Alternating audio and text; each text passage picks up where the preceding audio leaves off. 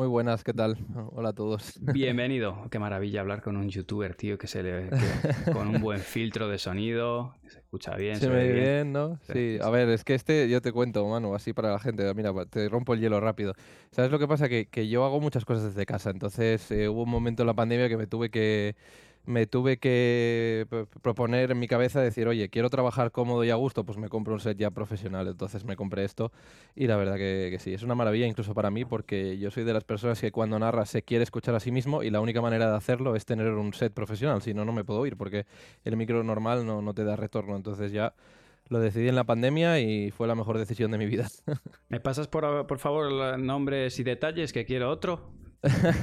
Te lo paso si quieres, ¿eh? sin problema. Además tampoco es tan caro, ¿eh? la gente se sorprendería. Es lo típico que piensas que es muy caro. Ah, ¿Cuánto es no caro? 500 euros, bueno. No está mal, me refiero para ser un set profesional de audio. Solo el audio, sí.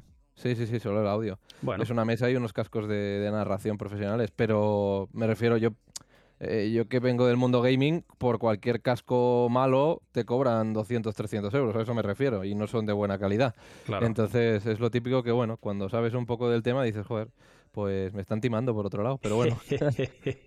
bueno, tío, pues eh, ya hablaremos. Ya tú me preguntas sobre palas, yo te pregunto sobre cascos.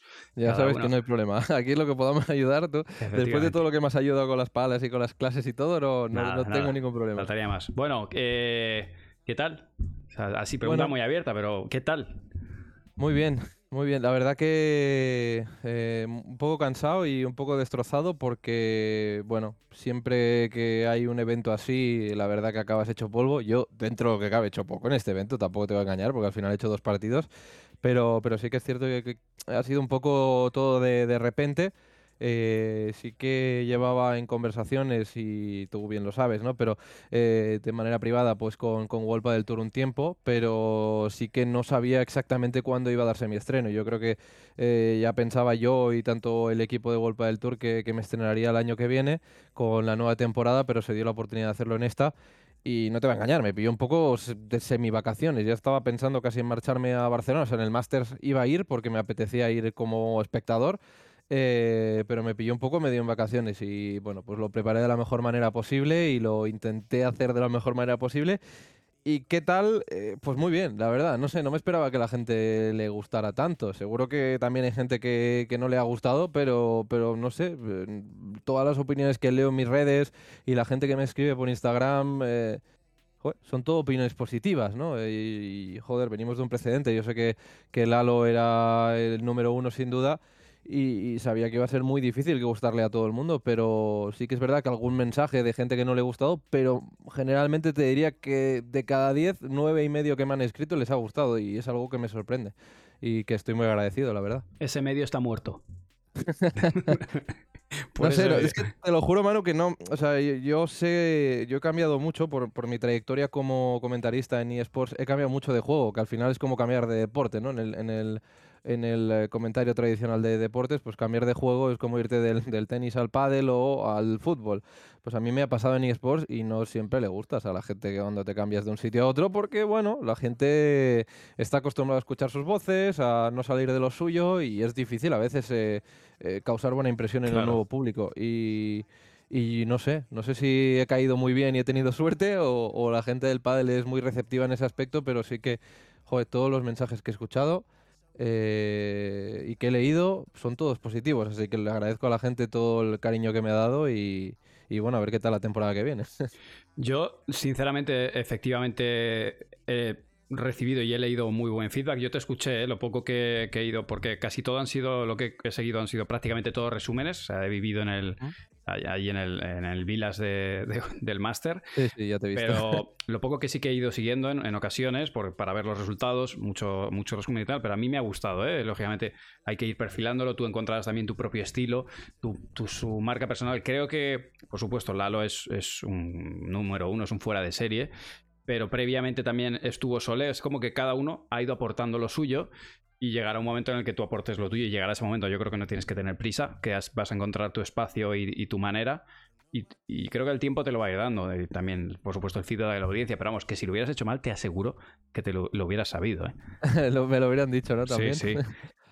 Eh, pues, pues no sé, la verdad que también eh, era difícil lo que te he comentado, ¿eh? No, no, no, es una excusa ni mucho menos, pero sí que es verdad que me pilló en un momento que fue un poco una sorpresa y, y bueno, también creo que es difícil a veces eh, cuando arrancas en un sitio hacerlo bien el primer día. Yo creo que Yo al menos soy muy autoexigente, yo creo que todo el mundo que nos dedicamos a la comunicación somos bastante exigentes y yo, por ejemplo, de la primera narración no, me, no salgo de la cabina y digo, joder, qué bien lo he hecho. Sinceramente, no me voy con esa sensación. Lo que pasa es que luego leo redes y dice la gente, bueno, pues no ha estado mal, ¿no? Pues entonces me quedo un poco con, en vez de quedarme con lo malo, que sería mi sensación, que mi sensación era, vaya puta mierda he hecho, porque perdona que te lo diga, pero el primer día siempre sales con esa sensación, hagas lo que hagas, siempre piensas, joder, lo podría haber hecho mil veces mejor.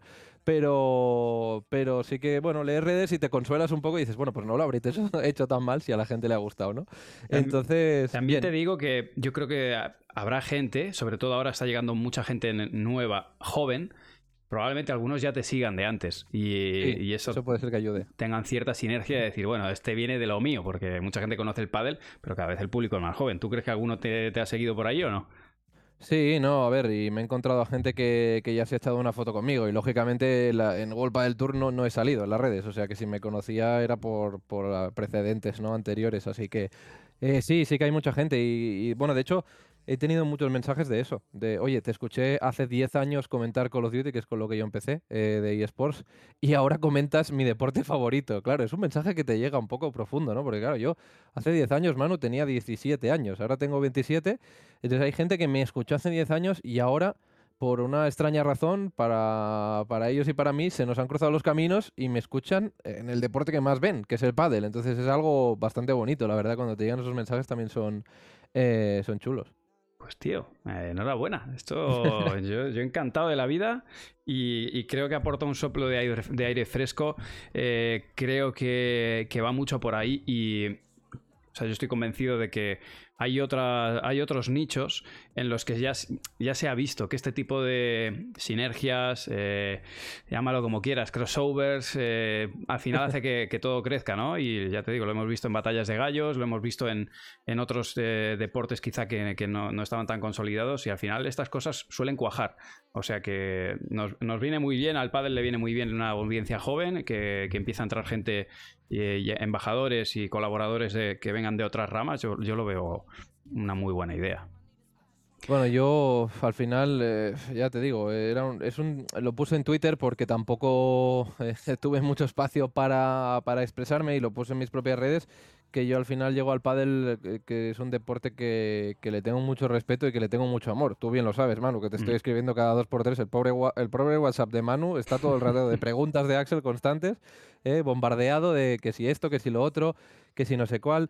Entonces es un deporte que ahora mismo practico muchísimo, le tengo mucho amor, lo veo cada día, eh, tengo muchas ganas de, de, seguir aprendiendo, entonces, hombre, pues todo lo que quiero aportar es algo bueno. Lógicamente, eh, pues no voy a poder hacer desde el primer día, no voy a poder ser Seba Nerón el primer día a nivel de análisis, y quizá nunca, pero sí que es cierto que con el tiempo acabas aprendiendo cuando estás rodeado de los mejores, ¿no? Entonces, eh, bueno, pues iré también cuajando en la narración cosas que iré viendo durante el partido que a lo mejor ahora no soy capaz de ver porque mmm, pues todavía me falta, tengo esa inexperiencia. Me ha pasado eh, también cuando he dado el, el, salto al fútbol profesional. Yo empecé comentando eh, fútbol en Movistar hace un año y medio aproximadamente. Y, y, hombre, si tú escuchas mi primer partido y escuchas el que hice ayer, pues hay una diferencia enorme. Eh, entonces, eh, creo que pasa con todo lo que haces a nivel de narración, que cuando vas haciendo más cosas y te, sobre todo estás bien rodeado, aprendes muchísimo del, del, deporte en el que, en el que trabajas. ¿no? Al final eh, te das cuenta de muchos movimientos, de muchas cosas, de muchas jugadas que suceden que quizá antes no eras consciente. Estoy de acuerdo. Voy a, con tu permiso, Axel, voy a introducir sí. en la conversación a Alberto Bote. Eh, lo primero, a ver si. Me... Primero te voy a sacar porque voy a toquetear pantalla, así que le dejaréis de ver, no os preocupéis, sigue aquí. Pero con Discord aún tengo mis atrapadas. Y si me permites, Manu, sí. eh, toda la gente que está en el, en el chat y demás, que, que gracias también por, por, su apoyo, que lo estoy leyendo y, y, que también estoy leyendo sus mensajes. Y bueno, pues sí, que, que, muchas gracias a todos por el apoyo. Que yo pregunté por el feedback, ¿no? Que la gente me está, me está diciendo de, de humildad y demás. Bueno, porque también al final, es que repito, ir a un mundo nuevo y, y, desconocido en cierta manera, pues también necesito saber lo que opina la gente. Es que eh, yo puedo pensar que lo hago bien, pero si luego no le gustas a la gente, también quizá tienes un problema, ¿no? Por eso mismo eh, me gusta, eh, me gusta pues, escuchar el, feedback de la gente, lo que ellos opinan y, el no meterme en, muchos fregados, ¿no? Que yo creo que es una de las cosas que, hay que aprender, sobre todo cuando eres narrador los primeros días. No, me, no le voy a discutir una cosa a Sebanerone, por decirte algo. Bueno. Sería estupidez. Y sobre todo, eh, a ver, sobre todo eh, yo creo que la gente ha visto muy bien eh, eso, el, hecho de, bueno, pues decir, la humildad, ¿no? De decir, oye, estoy aquí, sé que soy nuevo, pero, pero bueno, dame feedback que, lo quiero hacer bien. Uy, se salió. El tro. Ahora, ahí. me ha reiniciado la llamada, ya está. ¿Sí? ¿Está ok? Vale. O sea, te he perdido durante tres segundos. Nada, te estaba diciendo que, bueno, que es una muestra de humildad y que la gente lo, yo creo que los espectadores lo han visto con, buenos ojos. Eh, Axel, presentando a Alberto Bote. Alberto, ¿nos escuchas? Un placer. Buenas, buenas, ¿qué tal? Un placer. ¿Qué tal? ¿Cómo estás? Bien, bien. La verdad que, bueno, le comentaba a Manu que, que abrumado por, por el cariño de, todo, de toda la gente del pádel que me ha dado, que, que al final, pues, al ser un mundo nuevo y bueno, una persona nueva sé que a veces cuesta, pero, pero que todo el mundo la verdad que, se ha portado muy bien, muy bien conmigo.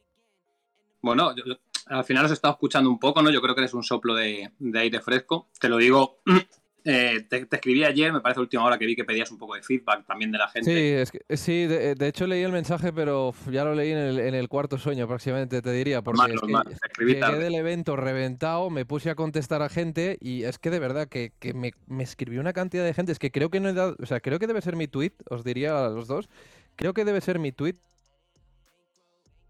Upa. Espérate. Sí, no, es, cada vez que... Está Discord eh, troleándome un poco. No, no, no. Cada vez que, os, pongo, que te fijo de, principal, tío, salta. Salta. Así que sí, ah, al, revés. Te voy a trolear un poco en el sentido de, moverte poco. Vale, eh, bueno, si no, a lo mejor es cosa, mía, ¿eh? si no reinicio Discord, porque no sé qué está pasando. Eh, decía que, creo que debe ser uno de mis tweets, o el que más, o uno de los que más, porque siempre hay alguna tontería viral que se te hace, pero así de una cosa seria, os diría que es el tweet que más, incluso que cuando entré a comentar fútbol en Movistar, o sea, creo que es el tweet con con más repercusión que he tenido y que la gente ha alucinado. O sea que al final quise contestar a prácticamente todo el mundo, pero como ya sabéis es, casi imposible. Y sí que es verdad que el tuyo se me quedó ahí pendiente porque lo, claro, tú lo leíste después, lo, leíste después de que yo contestara, por eso te saltó arriba. Entonces, claro, ya se fueron, es de la segunda jornada que me queda por contestar. es que la verdad que fue una locura porque llegué reventado el, el viernes y dije, quiero, quiero leer, porque además el partido del viernes que hice sí que fue un partidazo, que fue el de em, el, de la, el primero de la tarde de las chicas y, fue un partidazo que se fue al tiebreak. Entonces eh, fue una auténtica locura y ese partido sí que ya me dio mejores sensaciones, la verdad, con, con lo que hice respecto al, al primer día, que, que, además siendo el segundo set un 6-0, fue un partido un poquito más descafeinado, aunque os tengo que reconocer que en cierta manera lo agradecí. Eh, eh, porque... Ojo. no, no, digo que lo agradecí porque estaba muy tenso el primer día, muy nervioso. Y, aunque quizá no se notara, eh, yo sí que, bueno, no, no, no, no dejé de agradecer un poco que se terminara rápido para respirar un poco y de cara al día siguiente, pues ya teniendo ese primer acercamiento, ¿eh? Em, el segundo hacerlo un poquito mejor. A ver, es normal, ¿eh? también quiero decir, entras en una dinámica nueva de trabajo, en un deporte que aunque lo habías consumido como, como consumidor, va a la redundancia, como amateur o, como, yo qué sé, o a nivel de redes sociales, entras en la vorágine de algo y sobre todo que te, que te consume mucho el estar narrando. Yo que también he empezado hará cosa un año a, hacer narración de, torneos de pádel y demás, que son muchas horas, mucho el estrés que te genera. Eh, además, siempre el meterte en un partido es como meterte en una propia historia, ¿no? O sea, tú creces, caminas en función también de cómo va transcurriendo el propio partido. Entonces, desgasta mucho. Y vamos, o sea, a mí me parece una heroicidad que te pusieras a contestar tweets, lo primero, porque yo las, las semanas que tengo que tengo torneos o que cuando estaba en el mundial y demás, las redes sociales, o sea, me limito a hacer el típico story chusquero de para que la gente sepa que estoy bien y, demás. Pero, vamos, o sea, completamente de hecho, te o sea, mi familia, oye, nos gustaría saber de ti y tal, no sé cuánto, cuántos, y yo, pues, es que ahora mismo, o sea, estoy, un poco te sobrepasa realmente cuando haces este tipo de cosas, pues en el primero, yo me acuerdo hace un año, cuando empecé en el FIP Finals de, de Cerdeña, claro, para mí todo eso era nuevo y un poco empatizo contigo, sobre todo, ¿no? En, esta primera experiencia. Claro, a mí, eh, entre comillas, me venía grande muchas cosas de lo que estaba pasando y hasta que aterrizas, tienes tiempo, lo ves con una cierta perspectiva y le das un poco de pozo, es que es muy complicado, es que te exponen mucho. Yo tengo que decir que tenía la suerte y tengo la suerte de, tener una, aunque no en el deporte tradicional como tal, pero tengo la suerte de tener una gran experiencia en, en, el hecho de haber estado en un evento presencial, porque no sé si conocéis un poco el mundo de eSports, pero sí que en eSports eh, sí que es verdad que el comentarista tiene mucha más importancia que la que tiene luego el deporte tradicional, porque en eSports tú vas a un estadio que, en el cual estás comentando y se te oye a ti, la gente te conoce por tu nombre o por tu nick, eh, es un poco el fenómeno Ibai viene de ahí, ¿no? De que al final eh, no somos simplemente la voz que sale por el streaming, sino que imagínate que en el, en el, en el Madrid Arena pues estuviera saliendo nuestra voz, ¿no? O sea, la gente te quiere en eSports por, por tu trabajo, lo aprecia mucho, la verdad que sí que...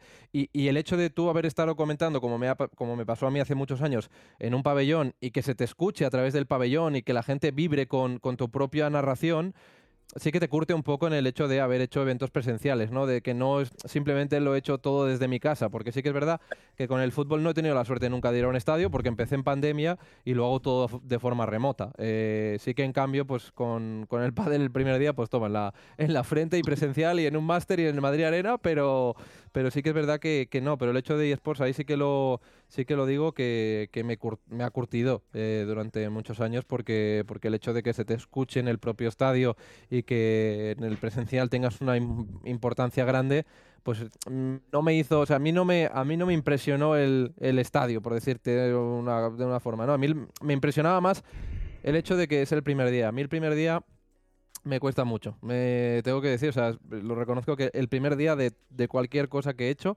eh, siempre me cuesta mucho. Eh, me cuesta dormir, además, dormir fatal el día antes. Eh, no sé, es un, es un día que, que, necesito que pase. Y por eso comentaba un poco lo de que en el segundo set, lo siento mucho, Manu, pero cuando fue el 6-0 al final, pues en cierta manera me, me, sacudí un poco la presión y pensé, bueno, ya he hecho lo más difícil, que era dar el primer paso. Ya después, a partir de aquí, ahora se abre el mar y, tengo, tengo muchos, muchos metros para, recorrer, ¿no? Pero, pero una vez ya se ha abierto la veda, ya ha dado el primer paso, yo ya me he quitado mi, presión y mi tontería mental, mi bloqueo este tonto que, tengo. es algo que sí que reconozco que tengo, que el primer día me cuesta mucho y, ya a partir de ahí eh, a tope.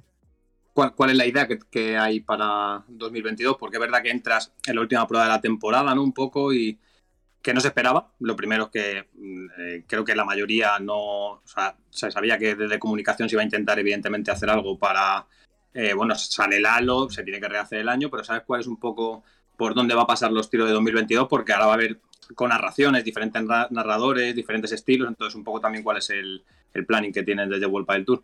Yo, la verdad que al final es algo que, nos que tenemos pendiente todavía de, hablar y de, y de, comentar. Todavía queda mucho hasta que se empiece la nueva temporada, que arranque la nueva temporada en 2022. Así que no es que no te lo pueda decir, es que no lo sé realmente.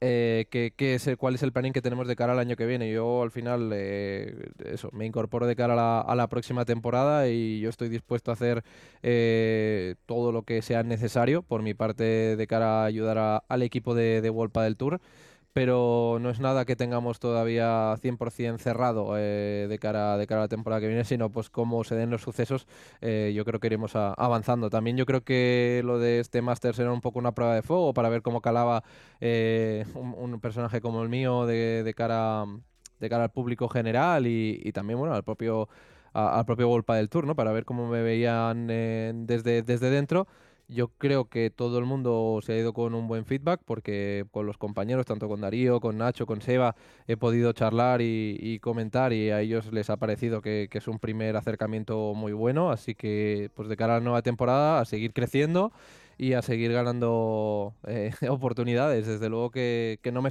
yo al final lo he comentado con Manu, no, no me esperaba empezar en el máster, ni mucho menos. O sea, yo cuando ya empecé las conversaciones, eh, previas al World del Tour de Malmo, si no me equivoco, eh, a la parada de Malmo.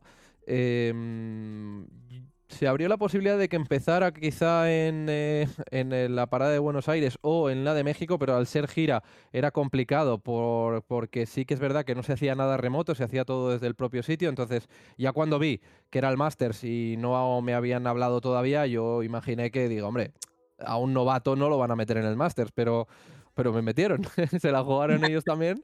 Y, bueno, eh, sí que es verdad que hice la prueba que, tenía que hacer y demás, y, yo creo que, les gustó, entonces quizá me vieron preparado para, empezar incluso en un máster. Y bueno, yo creo que salió un trabajo más o menos decente, así que eh, bien, bien. De, hecho, me he estado. Odio bastante escucharme a mí mismo, no os voy a engañar, porque no sé, si ya me escucho durante toda la narración, ¿para qué me lo voy a escuchar después otra vez, no? Pero, pero bueno, eh, me, he visto hoy el, arranque del jueves. Muy mejorable, pero no está mal.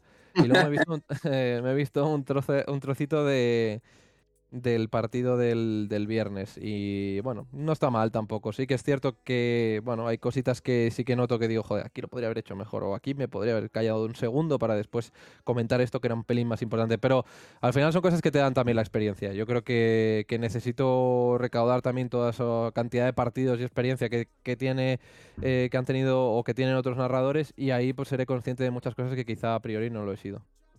Bueno, al final lo que tú dices es un poco darle un poco de tiempo. Estás también en un torneo que tiene mucha exposición. En el pádel eh, a nivel de redes sociales se habla mucho, se consume mucho.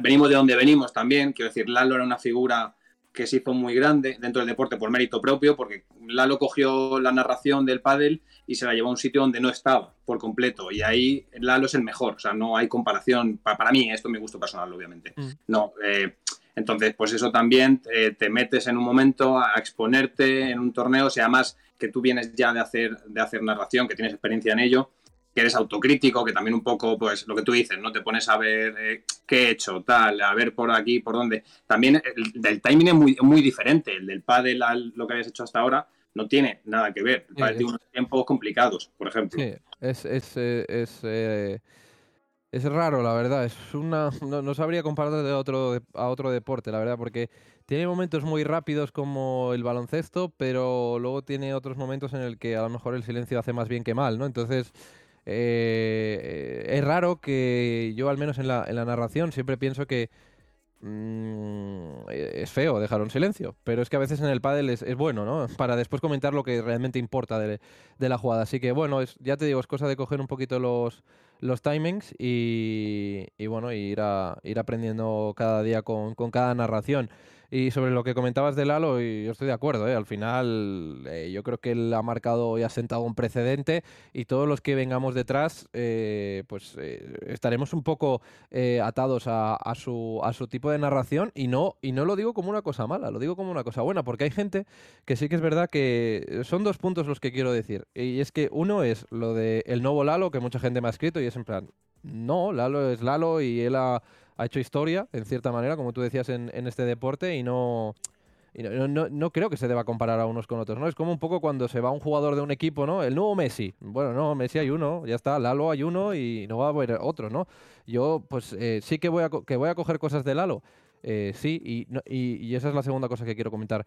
No por copiarme de su estilo, no por copiarme de sus cosas, pero creo que también es una señal de respeto que si Lalo eh, ha ido poniendo algún apodo o ha ido con alguna muletilla que es buena y que vale la pena y que mola para el pádel, creo que es una señal de respeto también que los que vengamos detrás de él la podamos llegar a utilizar, ¿no? Yo no tengo por qué dejar de llamar a un jugador como lo llamaba Lalo porque lo hacía él. Yo creo que no, al revés. Es una señal de respeto a una persona que en la narración hizo muy grande al deporte.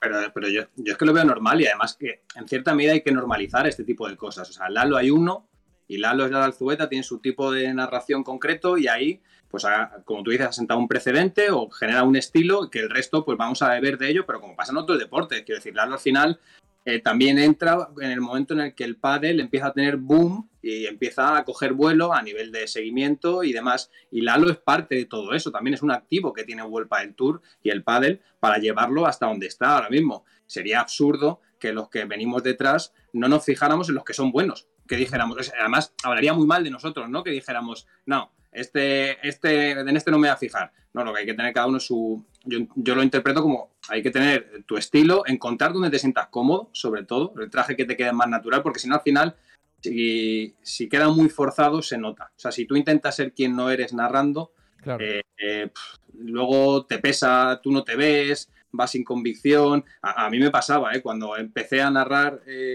pádel, ahora que sigo, que, en el último evento veo la evolución y digo, me siento más cómodo, he encontrado mi, forma, sé dónde parar, dónde no, sé dónde tirar, dónde no, dónde subir, dónde no. Y al principio pues todo te genera dudas, pero claro, ¿cómo no te vas a fijar en Lalo? Es que, claro, es que es lo lógico. además, además lo repito, y es lo que digo, es que para mí eh, además tuve la oportunidad de hablar con Lalo, tengo que decir, en, el jueves eh, y, para mí al final es una, repito, es que es una señal de, respeto. O sea, la gente puede pensar que es una imitación, pero no, eh, realmente no. realmente es que es una señal de respeto. Si Lalo ha puesto un apodo a algún jugador o, en alguna jugada la cantado de alguna forma y yo sinceramente pienso que, es la mejor manera de hacerlo, es que lo voy a seguir haciendo porque lo veo también como una señal de respeto, de acordarnos de él, ¿no? Que al final eh, es, parte del deporte, aunque ahora se ha pasado, eh, pero ha sido durante mucho tiempo la voz de, de del Tour y, pues en las memorias de muchos estará presente siempre. Pero, y que no nos olvidemos tampoco de dónde viene Lalo, ¿eh? que Lalo entra en el pádel cuando se hace el cambio del equipo de comunicación en World del Tour y el hate que se generó con ese cambio fue muy grande y Lalo se ha ganado el respeto del pádel por el trabajo de Lalo eh, no por nada más, quiero decir, porque Lalo es muy bueno, es buenísimo. Y al principio, no digo que, tuviera hate por, por, parte de cierta parte, valga la redundancia del pádel, pero sí que es verdad que se miraba un poco, ¿no? Como el pádel tiene eso, que mira con cierta sospecha al que viene de fuera, siempre. Y, y Lalo al final se ha ido, lo mejor que habla de Lalo es que se ha ido y cuando publica en Instagram o en redes sociales que se marcha, no hay un solo mensaje que diga qué bien que te vas por fin, ¿no? Quiero decir, es unánime el apoyo de todo el mundo. Entonces, eh, que se te compare, en este caso, porque entras a narrar World del Tour, pasa un mes y medio después, o un mes, no me acuerdo, de que se vaya Lalo, es normal, pero, pero yo que viendo un poco las propuestas narrativas que hacéis uno y otro, eh, no creo que haya demasiada similitud más allá de lo que dices. ¿Va, a tener tintes? Lógico, ¿cómo no lo va a tener? ¿no? Es que es lo normal, vamos. Sí, al final, eh, ya te digo, yo, yo creo que, que un poco, lógicamente, voy a continuar un poco por esa línea de de Lalo, pero con mi estilo y, al final con, algunas diferencias. Eh, se, irán, se irán viendo más con el tiempo. También yo creo que pues al final también es difícil imprimir tu estilo el primer día, ¿no? El primer día lo único que quieres es salir eh, eh, de la mejor manera e intentar hacerlo lo más profesional posible sin meterte en, grandes saraos, ¿no? Y, a partir de ahí, pues sí que con el tiempo pues también vas cogiendo confianza y, puedes, y puedes también tener un poquito más de mano de cara a, bueno, a momentos más relajados de la, de la retransmisión, ¿no? Así que, bueno, eh, ya te digo, yo al final eh, he tenido la suerte también de empezar con Seba, que eso ayuda bastante. La verdad que te, sí, sí, te sube un nivel ¿no? Eh, la, la retransmisión y, y, te rescata en, si tienes algún momento en el que haga falta.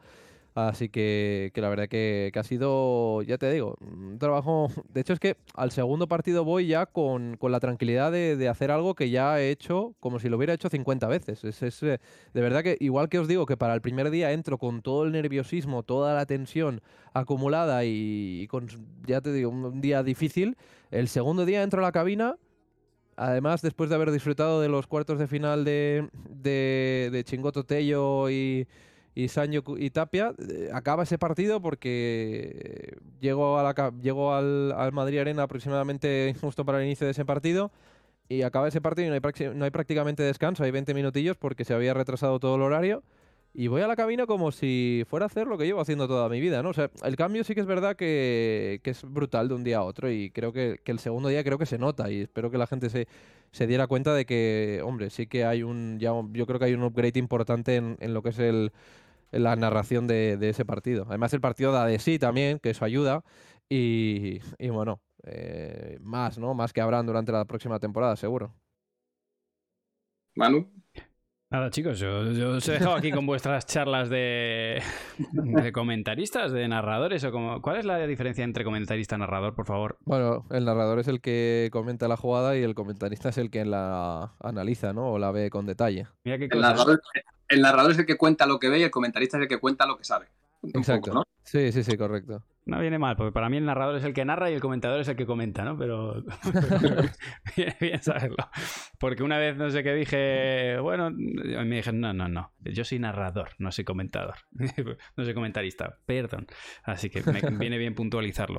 Es verdad que, es diferente, ¿eh? o sea, yo he, hecho, ambas cosas y, para empezar te tienes que adaptar a unos, a unos tiempos diferentes, tienes que, tu velocidad narrativa es diferente, los silencios, saber interpretar el juego, reubicar, porque muchas veces el comentarista, yo lo he hecho, ¿eh? decido hacer freestyle y tiro por la tangente y quiero explicar más, me voy encerrando y no sé salir, y, claro, mientras tanto siguen pasando cosas en el juego y el narrador está nervioso porque quiere centrarse en lo que pasa y ahí, pues a veces poder redirigir todo, entonces eh, es muy diferente. A mí, ser narrador, que me, sinceramente nunca hubiera dicho que iba a narrar lo que he narrado hasta ahora, eh, pero ser comentarista me parece, me parece muy complicado. Ser comentarista sobre todo y que el comentario sea enriquecedor, porque comentar, podemos comentar todos absolutamente de todo, al final todos tenemos opinión de todo, pero que el comentario sea enriquecedor, el caso de Seba Nerone, por ejemplo. Seba, eh, la gran mayoría, un, altísimo porcentaje de lo que comenta, mejora lo que se está viendo, le da un porqué, lo explica. Y eso me parece muy complicado. Hay que saber mucho y además hay que saber transmitirlo también, porque tú puedes contar lo que pasa en una pista en este caso y lo puedes hacer mejor o peor, pero lo que pasa es lo que pasa. Ya está. No, sucede, no pasa. Sucede mucho en el fútbol, que hay muchos exfutbolistas que quizás saben mucho, o, entrenadores, pero luego no saben transmitirlo. Eso es, eh, es eh, una cosa bastante habitual, que, que hay gente que sabe mucho de lo que está hablando pero no sabe transmitirlo de, la manera correcta. Y, bueno, yo creo que Seba, pues lógicamente sabe hacerlo, ¿no? Y, mejora mucho, ¿no? Em, incluso en una propia jugada. Lo bueno que tiene Seba es que la propia jugada a veces interviene para darte contexto de lo que, por qué está esa jugada, ¿no? En ese momento, por qué se encuentra de esa manera, ¿no? En esa jugada. Y es que lo ve todo tan. lo ve como a otra velocidad, ¿no? Es como que él está jugando en eh, eh, está viendo el punto medio segundo antes, ¿no? Un poco que va a otra, a otra velocidad. Y luego, claro, eso enriquece mucho la narración porque está aportando un valor extra importante. Y además, como narrador, qué importante es tener al lado un, comentarista que, en el que reposar, en el que descansar también, ¿no? Porque muchas veces tú estás, a veces pasa que estás cansado narrando y, o hay momentos en los partidos que en cierta medida son no son intrascendentes, pero no está pasando nada suficientemente relevante como para poder darle un poco más y tener a alguien al lado que te lo vaya, que te lo eleve, que le esté dando un porqué, que le dé también historia a toda la narrativa. Como, vamos, como narrador, yo he tenido casos pues, en Qatar, sin ir más lejos, o bueno, yo que hago las narraciones con, con Miguel Matías yo sería, sería impensable que, que, pudiera tirar yo solo. He hecho eventos solo, por ejemplo, y el Campeonato de España, por ejemplo, y me costaba muchísimos. Y, no porque los comentaristas que tuviera al lado no fueran buenos, que eran buenísimos, súper top. Gente que sabe de pádel, que tú conoces, Manu, técnicos de la Federación Madrileña en este caso, buenísimos y de la española, pero que tampoco tienes ese feeling, no has trabajado antes, no, no te tiras paredes, como se suele decir, por ejemplo, que te permiten estar jugando dentro. Entonces, tener un comentarista al lado en el que no, no, es el que confías, porque al final yo, por ejemplo, con, Miguel Matías, que es con quien más eh, hago narraciones, para mí es una conarración, no, no lo entiendo tanto como una narración y comentarista, sino que es una conarración con estilos diferentes, ¿no? Eh, pero tener a alguien al lado que sientes ese feeling, que sientes esa tranquilidad en el que, que si tú te paras, él lo va a mejorar incluso. Vamos, a mí eso me, da una tranquilidad brutal. Y el caso de Seba, claro, es que, es que debutar con Seba es trampa, entre comillas, no vale. Sí, sí, no, no, desde luego que, que, se agradece, se agradece el, el, poder el poder haber debutado con, con Seba porque al final te, te, ayuda, ¿no? Y sobre todo, pues eso, lo que, lo que decías, eh, a una persona que, yo creo en especial eh, una persona que, que, viene de fuera y que quizá no conoce tanto el deporte, porque sí, lo puedo haber visto mucho, lo puedo haber eh, seguido, lo puedo jugar, lo puedo preguntar eh, mil cosas a, Manu, a quien sea, me puedo informar de la mejor manera, pero luego es distinto. Cuando estás al micro es distinto, eh, hay mucha gente que te escucha que, que sabe mucho o que cree saber mucho, eh, entonces es difícil a veces... Pues me, encanta ese, matiz. Sí, es verdad, la gente siempre sabe más que tú, ya, ya lo sabes, esto es así. Pero bueno, ya cuando lo, cuando lo, asumes, que la gente siempre sabe más que tú, pues ya mejor ni te enfadas y, ya está. Pero, pero bueno, no, pero es verdad, al final cuando vienes de fuera es mejor no meterte en, en, muchos fregados y tener una persona al lado tuyo que sepa más que tú, perfecto, que él de los comentarios más analíticos y más técnicos. Y incluso yo creo que hay una cosa buena que tiene, que, que, pues, el hecho de que yo quizá, pues eh, sí, que conozca el deporte, lo haya seguido, etcétera, etcétera, pero no sé un profesional todavía eh, como tal de, de, la narración y el comentario, el comentario de pádel. Y es que también habrá mucha gente que nos siga que a lo mejor es ese yo, ¿no? Y se vea identificada a mí de decir, oye, que me explique Seba por qué esto se ha dado así, porque yo no lo he terminado de entender, ¿no? O sea, y eso yo creo que también es una cosa que, puede ayudar bastante a, la gente que nos ve desde, desde casa, porque al final, eh, bueno, todo el mundo quiere ser Ale Galán, pero nadie lo es jugando. Si no, pues eh, todos estarían compitiendo en el World del Tour. Pero eh, por cómo se dan las jugadas en muchas ocasiones, eh, yo creo que, bueno, Manu, tú lo sabrás por todo el recibimiento que tienes en YouTube, ¿no? Por, por todos los tutoriales y todos los vídeos que has hecho, pero... algún día hablaremos que la estrella de todo esto es Manu Martín, sí, sí, le, estamos, estamos aquí dando el monólogo, pero aquí tenemos a la estrella en, en, segundo plano. Pero decía que, que al final la gente también pide explicaciones del por qué lo que está viendo está sucediendo de esta manera y, por qué mi favorito no está ganando hoy. Y eso que te lo pueda explicar alguien y de la manera que te lo explica Seba es, es buenísimo. Sí, estoy de acuerdo, completamente. Entonces pues, es un poco eso. Chicos, eh, ha sido mega enriquecedor, la verdad. y mucho, además, mucho más profundo de lo que yo tenía preparado. Así que, pues, lo primero, agradeceros. Bueno, gracias, Alberto, por haber tirado del hilo y haberle sacado jugo a, la entrevista con Axel, eh, de verdad, porque creo que era nos pone también un poco la perspectiva de cosas que, que, que no nos hemos puesto ahí. Entró Lalo y bueno, quien conozca a Lalo, pues a lo mejor no vivió sus inicios, pero tenemos la oportunidad, eh, pues mira, de ver cómo entra Axel y quién te dice que ahora no, te pegas ahí unos cuantos años o te quedas eh, forever ya eh, como comentarista, hostia, te vamos a ver crecer. O ¿Sabes por qué, Manu? Sobre todo, porque a mí hay una cosa del pádel, hablo de la industria, ¿eh? de los que estamos dentro y demás, que, yo viví en cierta medida, que es que cuando vienes de fuera, un poco es lo que decía antes, ¿no? Eh, hay una parte que te mira así un poco con recelo, para ver por dónde vas, eh, cómo te posicionas y eso. Y a mí todo el que viene a enriquecer este deporte es que siempre es bienvenido. Y quiero decir, cada uno se ganará el beneplácito de la gente, el hate o lo que sea. Pero de primeras, me parece injusto que se juzgue a alguien sin saber qué es lo que propone. Luego ya veremos si lo que propone es bueno o no, si me gusta a mí Alberto Bote o no.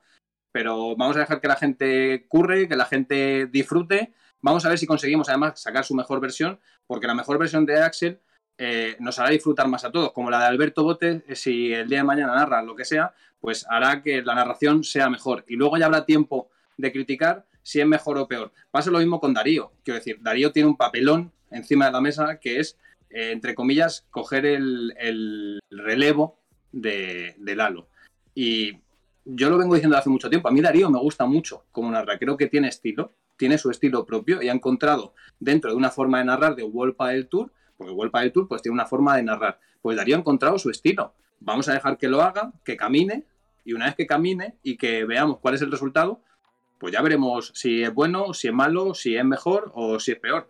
Pero eso de estar señalando al que viene por solo por el que viene y por qué no, porque como decía antes Axel, no, porque siempre va a haber gente que cree que sabe más que tú, que a lo mejor lo sabe, pero a lo mejor no. Entonces, joder, vamos a dejar que en este caso Axel disfrute, que se lo pase bien, que trabaje y luego ya dentro de un año vamos a ya nos pararemos aquí otra vez y diremos, Axel, tío, esto no tiene ningún tipo de sentido y la gente en el chat dirá, eh, pues eh, Alberto Bote es un, muerto, no sabe narrar, las cosas que pasan en el padre, quiero decir, pero de primeras, para mí carece completamente de sentido. O sea, para mí todo el que viene a este deporte hacerlo crecer, en el momento en el que está, que está en el momento ese, que lo sabemos, que está para dar el salto de verdad a, lo que a las grandes ligas y todo esto que, nos gusta decir a todos, pues vamos, los que bienvenidos. O sea, creo que es una notición que tengamos a, a perfiles así que se acerquen a este deporte y que empiecen a enriquecerlo, la verdad. Pues muchachos, nada que añadir. Totalmente. No, no, sí, al final estoy, de acuerdo, estoy de acuerdo en todo, sí, yo también. Eh, al final, eh, eso, pues eh, lo que digo, yo además ya lo, ya lo comenté en redes que, que llego con, con, ganas y con ilusión, después ya, pues dentro de un tiempo, pues como dice Alberto, pues ya, ya veremos, ¿no? Qué, qué tal, pero, pero bueno, yo al, fin, al final llego con, con mucho respeto y, y con ganas de aprender. Además, que es un deporte que Manu lo sabe bien, que por, por lo que he comentado anteriormente, eh, que, a día de hoy pues es probablemente el, que más quiero ahora mismo, ¿no? Entonces, eh, una, pregunta rápida, ¿cuánto tiempo llevas con esto del padre? Quiero decir, a nivel de que te ha poco. más. Muy poco, un año y medio, no más. Un año, año y medio, o sea, poquísimo. Sí, sí, sí yo lo reconozco que no... no, no, pero eh, digo, para bien, quiero decir, o sea, es que me parece a nivel histórico, por ejemplo, pues sí que me haces preguntas históricas de pádel y probablemente no te pueda contestar una con... Por ahí tendré que trabajar mucho. No, no, eh, pero que no decía por eso, quiero decir que en un año y medio, que claro, ah, sí, eh, sí. Cuando lleve cinco, pues eh, sabrán muchísimo más y yo cuando lleve, quiero decir que, que Igual yo cuando lleve 15 es la gente que te dice, no, es que yo llevo en esto 25 años. Y dice, ya, pero es que por una cuestión de edad yo no puedo llevar más. claro, llevo lo que llevo porque tengo la edad que tengo. O sea, y a partir de ahí pues intento crecer. Entonces, si en un año y medio estás haciendo esto, ¿qué no podrás hacer a lo mejor cuando lleves 5? Que, va un poco en eso. Que joder, que es que solo llevas un año y medio. es que no, nada. Si, es como si me pusieran a mí ahora a narrar hípica después de un año. Pues lógicamente mis conocimientos de hípica no serían los mismos que si llevo 10, ¿no? sí, totalmente. Es que, es que, es lógico, entonces, ¿cómo? No sé. Eso era por, curiosidad, ¿eh? yo sí que reconozco que soy de esa hornada de la pandemia, o sea, soy de esos padeleros que se han incorporado post pandemia. Y sí, sí, sí que reconozco que, realmente llevo muy poquito.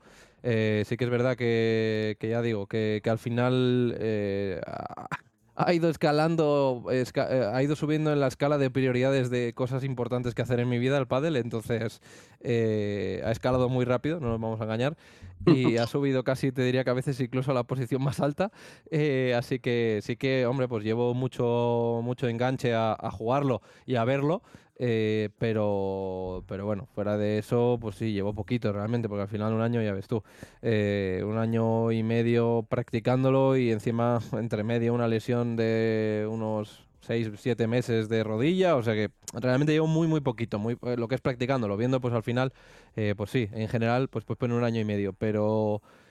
al final es, es eso. llevo, llevo poquito y, y, hombre, claro que me queda mucho por aprender, claro que me falta es lo que te he dicho. Por ejemplo, a nivel de background, eh, pues sí que, eh, lógicamente, comparado a cualquier otro, eh, pues ahí me, me, pueden pillar, me pueden pillar, pero, bueno, no, no, no, lo escondo, o sea, te lo puedo decir, ¿no? Como te lo estoy diciendo ahora, que, que hombre, pues sí que a nivel de, pasado, pues a lo mejor ahí sí que estoy un poquito más verde, pero nada, poco a poco, al final ir aprendiendo y lo que tú dices, eh, queda una bonita trayectoria, es que realmente he hecho dos partidos solo, entonces ya la temporada que viene eh, a, ver qué, a ver qué tal empieza, también con el ritmo de los chicos, que es un, es un ritmo distinto al, al, de las chicas, yo creo que hay que saber narrar eh, femenino y masculino por el simple hecho de que los partidos tienen un ritmo completamente distinto, entonces también hay que saber adaptarse, es un poco, no digo como cambiar de deporte, pero al final estás haciendo el mismo deporte, pero pero bueno, el ritmo de, el ritmo de las de las chicas te permite extenderte un poquito más, el ritmo de los chicos pues no, porque claro, si llega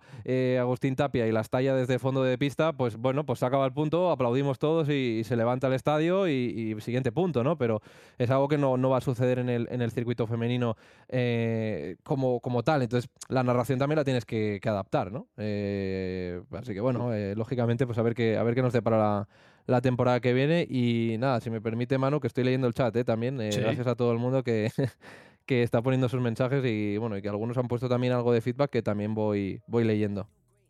Esto va a ser cuestión de tiempo, ya te digo que la gente te va a ir marcando un poco por dónde ir, tú elegirás lo que, lo que consideres que, te aporta o que no, o que va en línea con tu personalidad, y al mm. final yo creo que vas a ir encontrándolo, que es cuestión de tiempo. Sí, pero es que, tiene que, es que tiene que ser así. Lo que pasa, también es verdad que, eh, o sea, no sé cómo es son los esports, los e-games y tal, el, el, tema del hateo o de las redes sociales y, demás, porque no lo domino, o sea, estaría por hablar.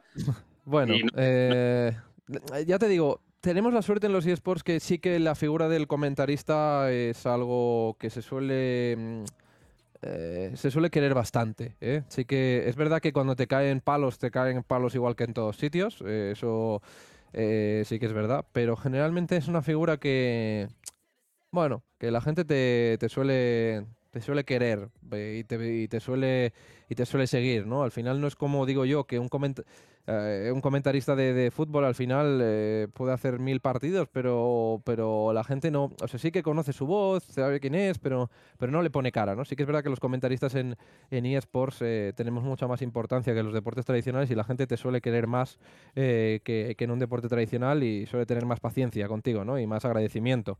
pero sí que los palos te caen igual, al final como no hagas lo que les gusta, pues te va a caer palos, ¿no? Eso te cae en cualquier sitio. Y también pasará el día que la gente piense que vas más con uno que con otro. Así que. claro, sí, sí, evidente. De hecho, eso a mí me pasa en el Mundial, ¿eh? Yo en el Mundial, que yo narraba para la Federación Internacional de Padel y lógicamente tú tienes que mantener una posición de, paridad, porque tú eres, quiero decir, no, da igual que seas español o no en ese momento, tú tienes que narrar y si gana Argentina, en este caso gana Argentina, y tienes que mantener la narración evidentemente en el mismo sitio. Pero a mí me escribía gente que me decía, ¿cómo se nota que vas con Argentina? Y me escribía gente que me decía, ¿cómo se nota que eres español? Y yo decía, digo, claro, pues es que óptica siempre vale para todos. Y al que y llevo un punto de tapia en este caso y lo intento llevar arriba, y resulta que soy argentino y que no quiero que gane España porque tengo eh, fobia a no sé quién. Y si narro que Juan Lebrón hace no sé cuánto, cómo se nota que soy español y que, no sé, claro, es que al final esto siempre pasa. Y, también aquí, el padre está viviendo ese proceso también, de, mm. de, la expansión a nivel mediático que hasta entonces, hasta hace muy poco no pasaba. Eh, yo siempre digo que yo antes era un loco que escribía un blog de padre en un medio nacional y ahora de repente resulta que soy un periodista especializado en padre. Que me parece una tontería, pero no lo es y Manu sabe de lo que estoy hablando, porque Manu en, lo que a él refiere es un pionero en muchos aspectos. Y antes era pues un loco que hacía cosas en YouTube de pádel y ahora de repente resulta que es un, tío que tiene eh, una influencia y tiene un seguimiento, porque el padre está viviendo ese proceso, esa transición, a la vez que está viviendo la transición de la profesionalización, la internacionalización, también la de la exposición mediática está pasando. Y es que antes en redes sociales comentaban cuatro, tú ahora te metes a ver un hashtag, por ejemplo, en Twitter del Master Final y hay miles de comentarios. Y eso antes no pasaba. Entonces, pues también nos, todos nos estamos exponiendo en cierta medida eso y, es, muy, es muy sano que alguien que viene de, de, otro, de otro entorno, de otra disciplina, que sí que tiene mucho recorrido a nivel, porque al final de, donde tú vienes, las redes sociales, el seguimiento, también el perfil que hay de todo eso, vive de eso, o sea, lo consume mucho más, yo creo que es muy sano también poder ver cómo, cómo tienes ¿no? las dos ópticas de una cosa y de otra. Yo me acuerdo hace años que me comentaba eh, alguien que narraba, que empezó a narrar pádel, que venía del fútbol, que me decía, esto es una broma. Me decía, comparado con lo que me pasa a mí en el fútbol y lo que me dicen cada vez que narro un partido de fútbol, eh, esto es una broma. Quiero decir, a mí me, desean la muerte cada semana, a mí, a mi familia. Eh, y claro, aquí vengo al pádel y, y, son tres y claro, parece que se acaba el mundo. Y ahora el pádel empieza a posicionarse ahí. Entonces creo que es súper sano que alguien como tú, que tiene experiencia en otra disciplina que tiene muchísima exposición eh, a nivel de redes, mediática y demás, que venga aquí también y que sepa, que, también note un poco, porque a los del pádel nos pasa mucho que como vivimos por y para el pádel y vivimos metidos en el pádel, muchas veces tendemos a, agrandar todo lo que pasa. Y pensamos que eh, no, esto para lo bueno y para lo malo, ¿eh? o sea, siempre escucharás no, es que el pádel, el pádel tiene que estar, no, es que el pádel, no, es que el pádel no sé cuántos, y el pádel es para todo, el pádel está donde está, y esa es la verdad. El pádel está en el proceso de desarrollo que tiene que estar, para unas cosas y para otras. Y veremos dónde está, pues dentro de cinco años. Pero que a veces nosotros perdemos un poco, yo creo, el foco porque nos dedicamos, nos dedicamos a esto y creo que perfiles como el tuyo ayudan mucho también a quitarle a quitarle peso y a quitarle importancia a según qué clichés, también lo que estábamos hablando, ¿no? Que no, es que del pádel, de pádel solo sabe el que lleva 20 años jugando al pádel. Que, hay gente que es así, Manu, tú lo sabes. Dame, dame también un poco de apoyo en esto que parece que estoy aquí. No, no, no, es, es, así. De hecho, bueno, al final se, es un poco a ver quién la tiene más larga y, es como se busca casi el número de licencia, ¿no? Eh, yo tengo la licencia 527 y, como llevan más tiempo jugando, pues es verdad que eso como que les da más autoridad a la hora de emitir juicios o, bueno, o de tener razón, que en muchos casos, muchas veces es cuestión de pues casi de gustos y de criterios, ¿no? Pero, pero es verdad que, bueno, pues yo un poco como lo que había iniciado la charla, creo que el pádel eh, debe intentar, eh, si bien aprender de, de otros...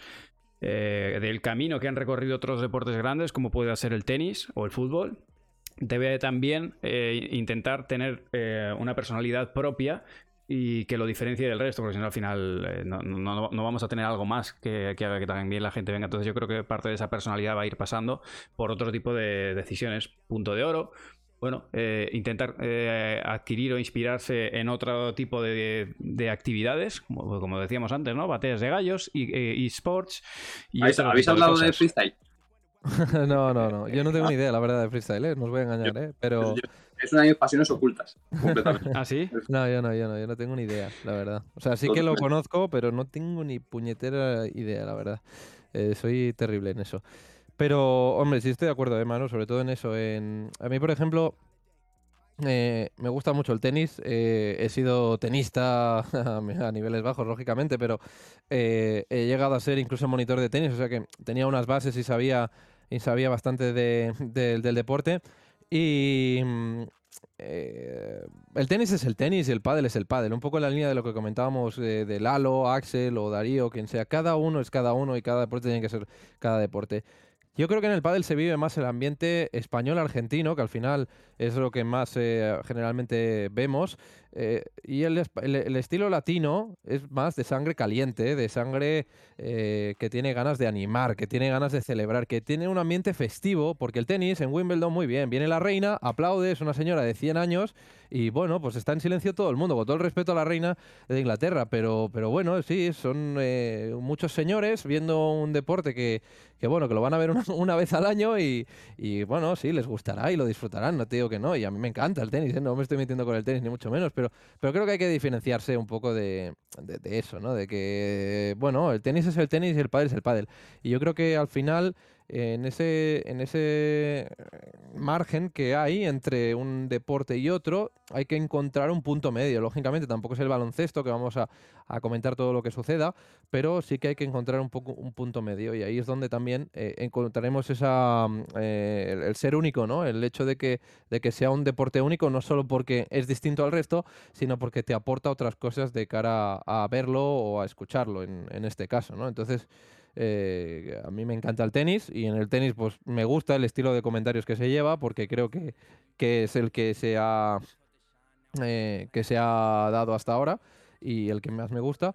Pero, pero sí que en el, en el pádel yo creo que eh, tenemos que seguir un ritmo distinto. Pasó en el fútbol también al final, ¿eh? creo que es una, es una cosa que, bueno, que ya no se acuerda nadie, pero en el fútbol antes se narraba eh, como si fuera el telediario, eh, se comentaban las jugadas muy tranquilamente, sin elevar el tono, sin cantar los goles, era una narración muy llana y simplemente que te acompañaba durante todo el partido y llegó una revolución en, cierto momento de, histórico del fútbol en el cual los narradores pues eh, hicieron un cambio. Al principio, pues lógicamente se, se recibieron de, forma crítica, pero después con el tiempo ha sido lo que más se ha estandarizado. Y, También tiene, tiene que ver un poco con eh, la profesionalización de los medios de comunicación en los deportes también lleva esas cosas. Quiero decir, el fútbol tiene, tú te, eh, escuchas un fin de semana y tienes 10 radios diferentes que te están dando eh, un Real Madrid-Cádiz, que está haciendo ahora en directo.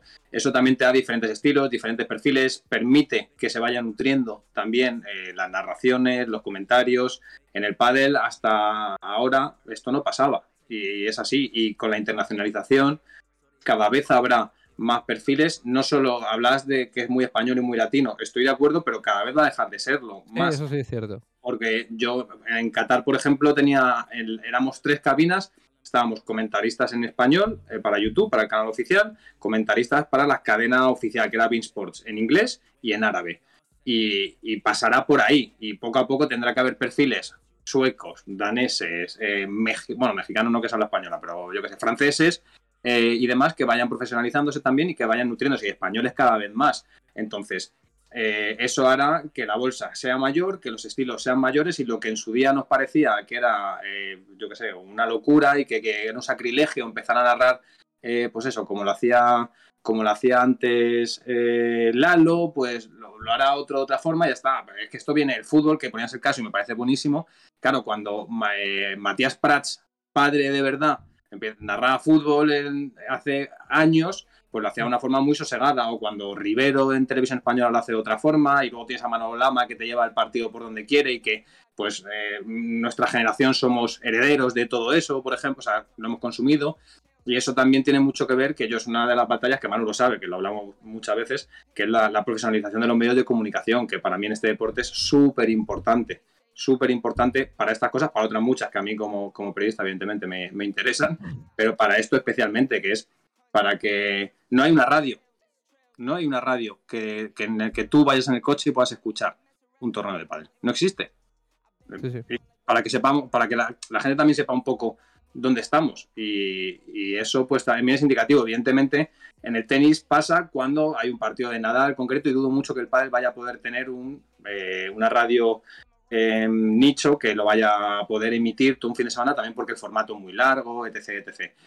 Pero cuando tú tienes una final del máster, yo lo, publicaba hoy en, Twitter, que ayer en Carrusel Deportivo de la cadena SER se conectara en directo en las rondas informativas para saber qué estaba ocurriendo en el máster, era impensable. Pero impensable hace tres años.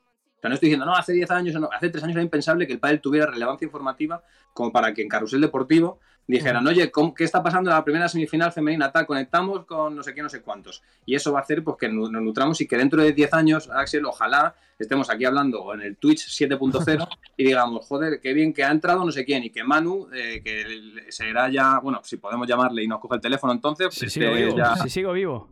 En la cúpula en la que esté, hablemos con el Axel de turno, con el Alberto Bote de turno y digamos, qué bueno, y este de repente lo está haciendo y lo está llevando por un sitio, joder, es imposible, ¿cómo, cómo ha llegado el padre hasta aquí? Para eso también es importante todo esto, que se vaya profesionalizando la industria en sí.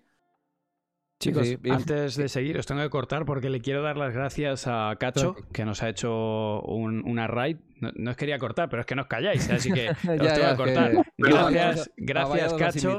No pasa nada. Gracias, Cacho, por la raid. Ha habido un momento en que se ha roto esto, pone 1200 personas.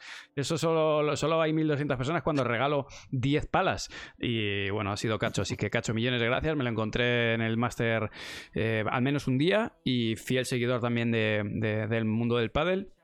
Un abrazo enorme para él, para todos los que quedéis por aquí, bienvenidos, ya sabéis cuando queráis eh, hablar de pádel. Y ahora ya os dejo seguir. Y Peter, si sigues por ahí, no, te duermas, que ahora te meto, ¿vale? Y ya os vuelvo a que sigáis. esto, es una, esto es una movida, ¿eh? porque nos juntamos dos perfiles también que nos gusta, que nos gusta tenemos muchas cosas en, en común y que si nos ponemos a. O sea, al final esto se convierte un poco en una conversación entre colegas, entre comillas, de, sobre el bien y el mal, sobre la industria, sobre las narraciones, no sé qué. Escuchad una cosa, os propongo, os, lanzo un reto. Eh, ¿Con quién? O sea, el canal está aquí. ¿Con, ¿A quién meteríais a un tercero? Yo, yo me meto de acuerdo. ¿A qué tercero metemos aquí? Y, y sacamos un día para charlar sobre esto. Comunicación y comentaristas. ¿A quién le metemos? No, no, pero tiradlo como si queréis meter a alguien gordo, ¿eh? O sea, os, ¿quién meteríais? a, mí, o sea, el primero que se me viene a la cabeza para esto es Lalo, evidentemente. Claro. Intentamos a ver si un Lalo o un Rubén Martín, ¿molaría? Rubén Martín, Rubén Martín también sería. Rubén Martín Web. Le, intento. Eh, por aquí me tiráis a Seba, pero, pero yo me tiraría a alguien eh, de, que, esté. De comunicación directamente, sí. Le tiro a un Maldini o un Rubén, un Rubén Martín.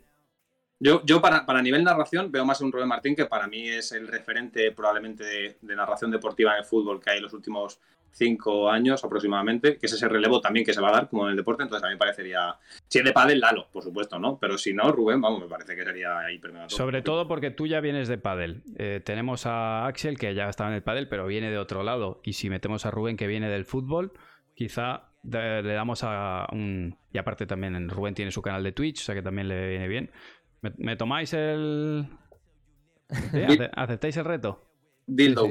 sin problema. ¿Hecho? Pues me lo, quedo, hecho. Eh, vale, chicos, pues oye, eh, lo primero, Axel, eh, enhorabuena de nuevo, bienvenido. uy, se, salió, salió esto. le, estaba, despidiendo y ha dicho hasta aquí.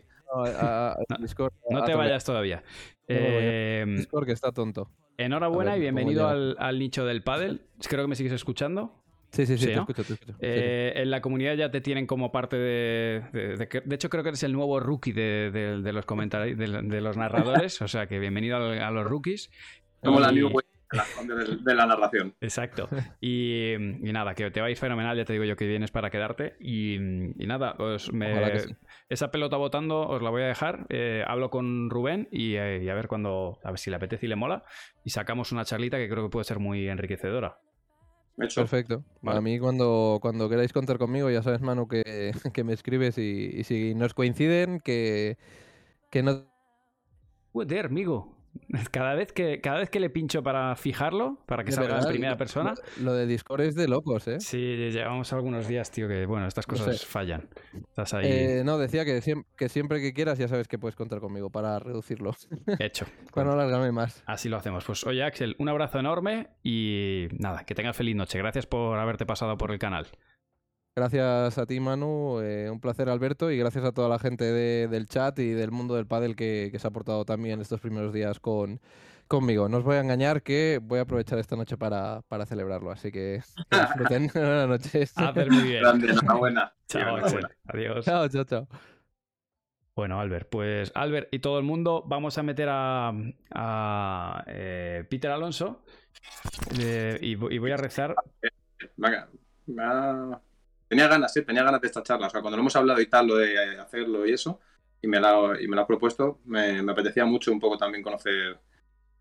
Joder, conocer lo que te decía antes, que me parece interesante, más allá de cuando te expones eh, mediáticamente, que tú lo sabes, vamos, quién mejor que tú en el padre lo sabe probablemente, pero conocer un poco también quién, quién hay detrás y que te cuente un poco cómo lo ve todo esto, eh, que, que muchas veces hay que saber cómo siente uno, ¿sabes? Y de repente llega y se pone a narrar un máster. Es que, joder, que, que no es ninguna tontería, ¿eh? Que ha llegado y se ha puesto a hacer un máster final el primer día. ¿eh? Y sobre todo con lo, con lo, que viene ya de atrás, con, la gente que ha habido de antes. Ese es el, problema, que no, es que lo coja, que coge un testigo.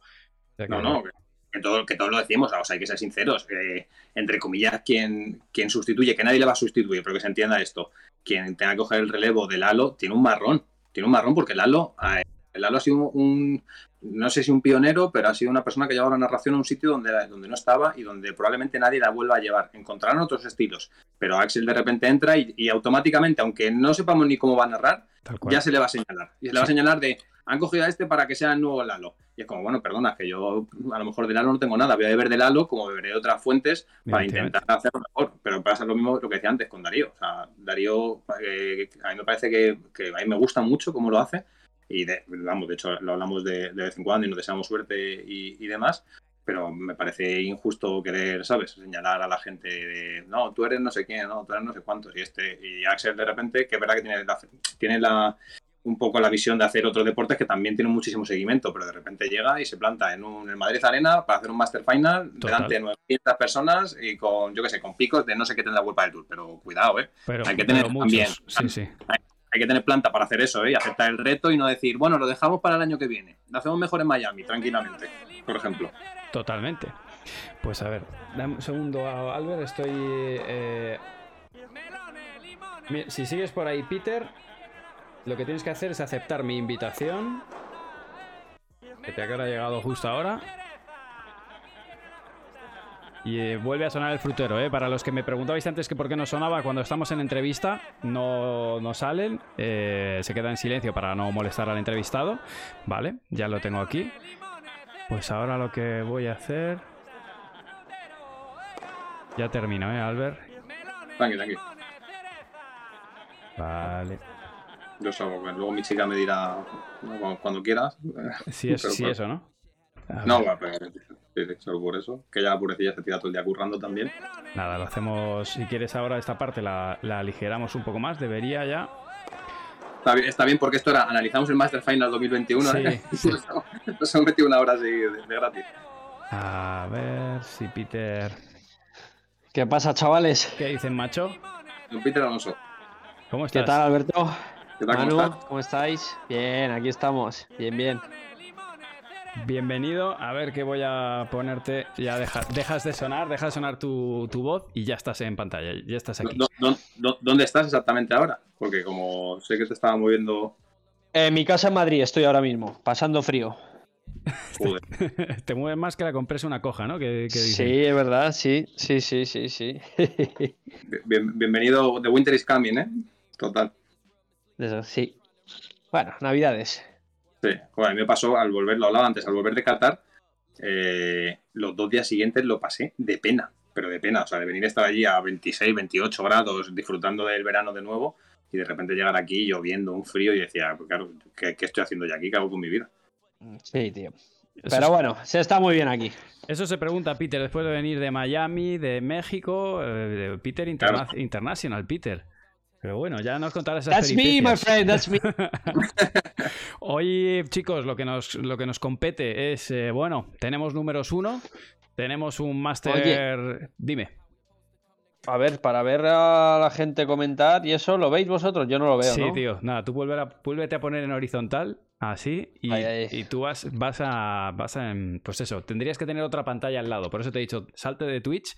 Ahora, tú, para que te hagas una idea, ahora tenemos una videollamada, como esas que infumables que nos hacemos de padre NBA, pero solamente que la gente la está viendo. Pero tengo Twitch aquí a mi lado, ¿eh? Pues o sea, tengo, tengo un ordenador aquí. Ah, metela. Pues en Twitch ahí ya está. Claro, y ahí te vas a ver, ¿vale? Eh, el tema de hoy es, bueno, Master, ¿tú has, podido ver partidos, Pete?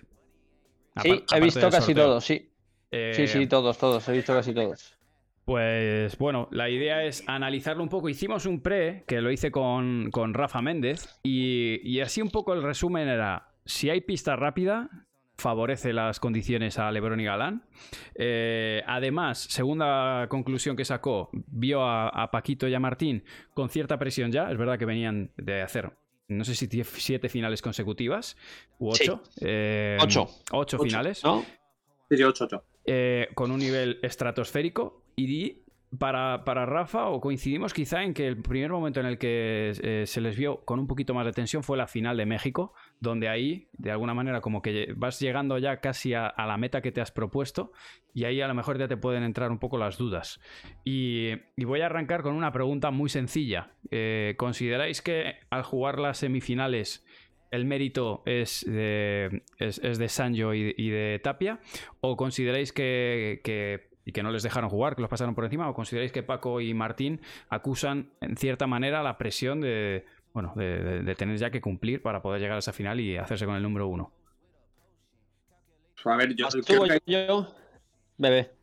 Que creo que hay un, creo que hay un, par, un poco de ambas, ¿no? O sea, al final no hay que olvidar que Paco y Martín vienen de jugarlo absolutamente todo en los últimos cuatro meses, incluido un mundial de por medio, que parece que no, pero vamos, Peter lo sabe muchísimo mejor que yo. Los viajes desgastan mucho, la convivencia, el no poder tener eh, tu disciplina de trabajo, que te retoca, entonces eh, al final desgasta y Paco y Martín lo habían jugado todo porque habían hecho todos finales, entonces creo que eso les desgasta mucho y la presión se ve en México. También no hay que olvidar que Paquito está acostumbrado a llegar a esto, Martín no.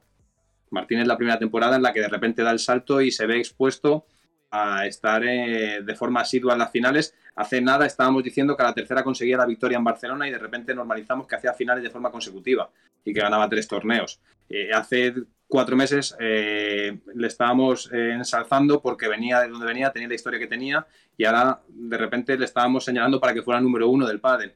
Eso a nivel emocional, a nivel mental, gestionarlo pues no tiene que ser fácil. Y para mí ayer a Martín hay momentos en los que el partido le pesa un poco. Pero también digo que yo tuve la sensación antes de que empezara el calentamiento, lo comentaba con los compañeros de prensa, que yo entre, les dije, creo que hoy hay sorpresa. Y entiéndase sorpresa porque todos esperábamos que la final, ¿no? Por el número uno y tal.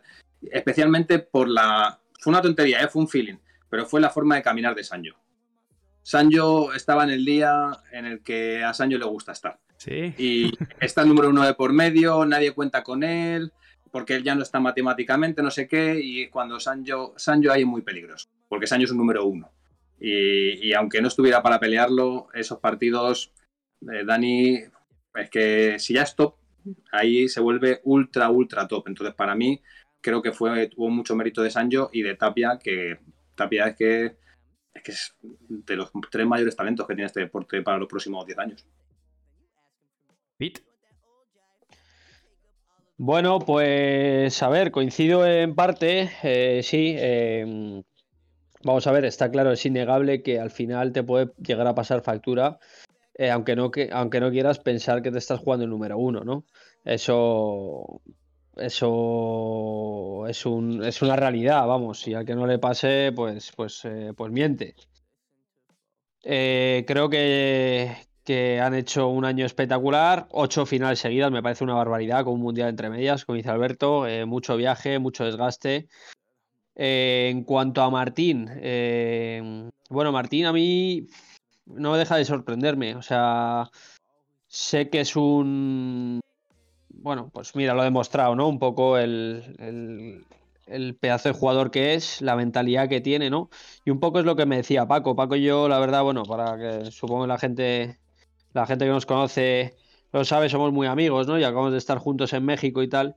Y bueno, y un poco hablando de, de Martín, decía, decía que la sensación es que mm, hay otros jugadores que de repente suben un escalón y es difícil mantenerse ahí y, lo suyo es como bajarlo, ¿no? O sea, es más fácil es muy jodido mantenerse. Eh, Martín da la sensación que cada vez que sube un escalón no mira para abajo y sigue subiendo otro y sigue subiendo otro y sigue subiendo otro. Entonces ha pasado de ganar su primer torneo en Barcelona a ver si tal, que le pesaba ganar un torneo, a jugarse el número uno del mundo a final de año. O sea, es una barbaridad. Eh, en cuanto a Paco, Paco es un número uno. O sea, al final eh, pocos deportistas conozco con ese hambre, con esa ambición y que en los momentos jodidos eh, saque esa versión tan, tan brutal, ¿no? Como la saca él. Eh, bueno, en la final de, de México fue un partido eh, complicado, la verdad, complicado para ellos. Eh, creo que también, sin desmerecer a. porque es que Stupa y Ale Ruiz hicieron un torneo espectacular. La pelota en México era, os lo digo yo porque yo entrené un día con Paquito Martín y con Chingota ahí. La pelota de México era una auténtica broma. Ni o sea, era un quería, No la quería ni tu perra. no, no, era un sinsentido. Os lo prometo. O sea, bueno, venían en cajas, no venían en botes, venían en cajas.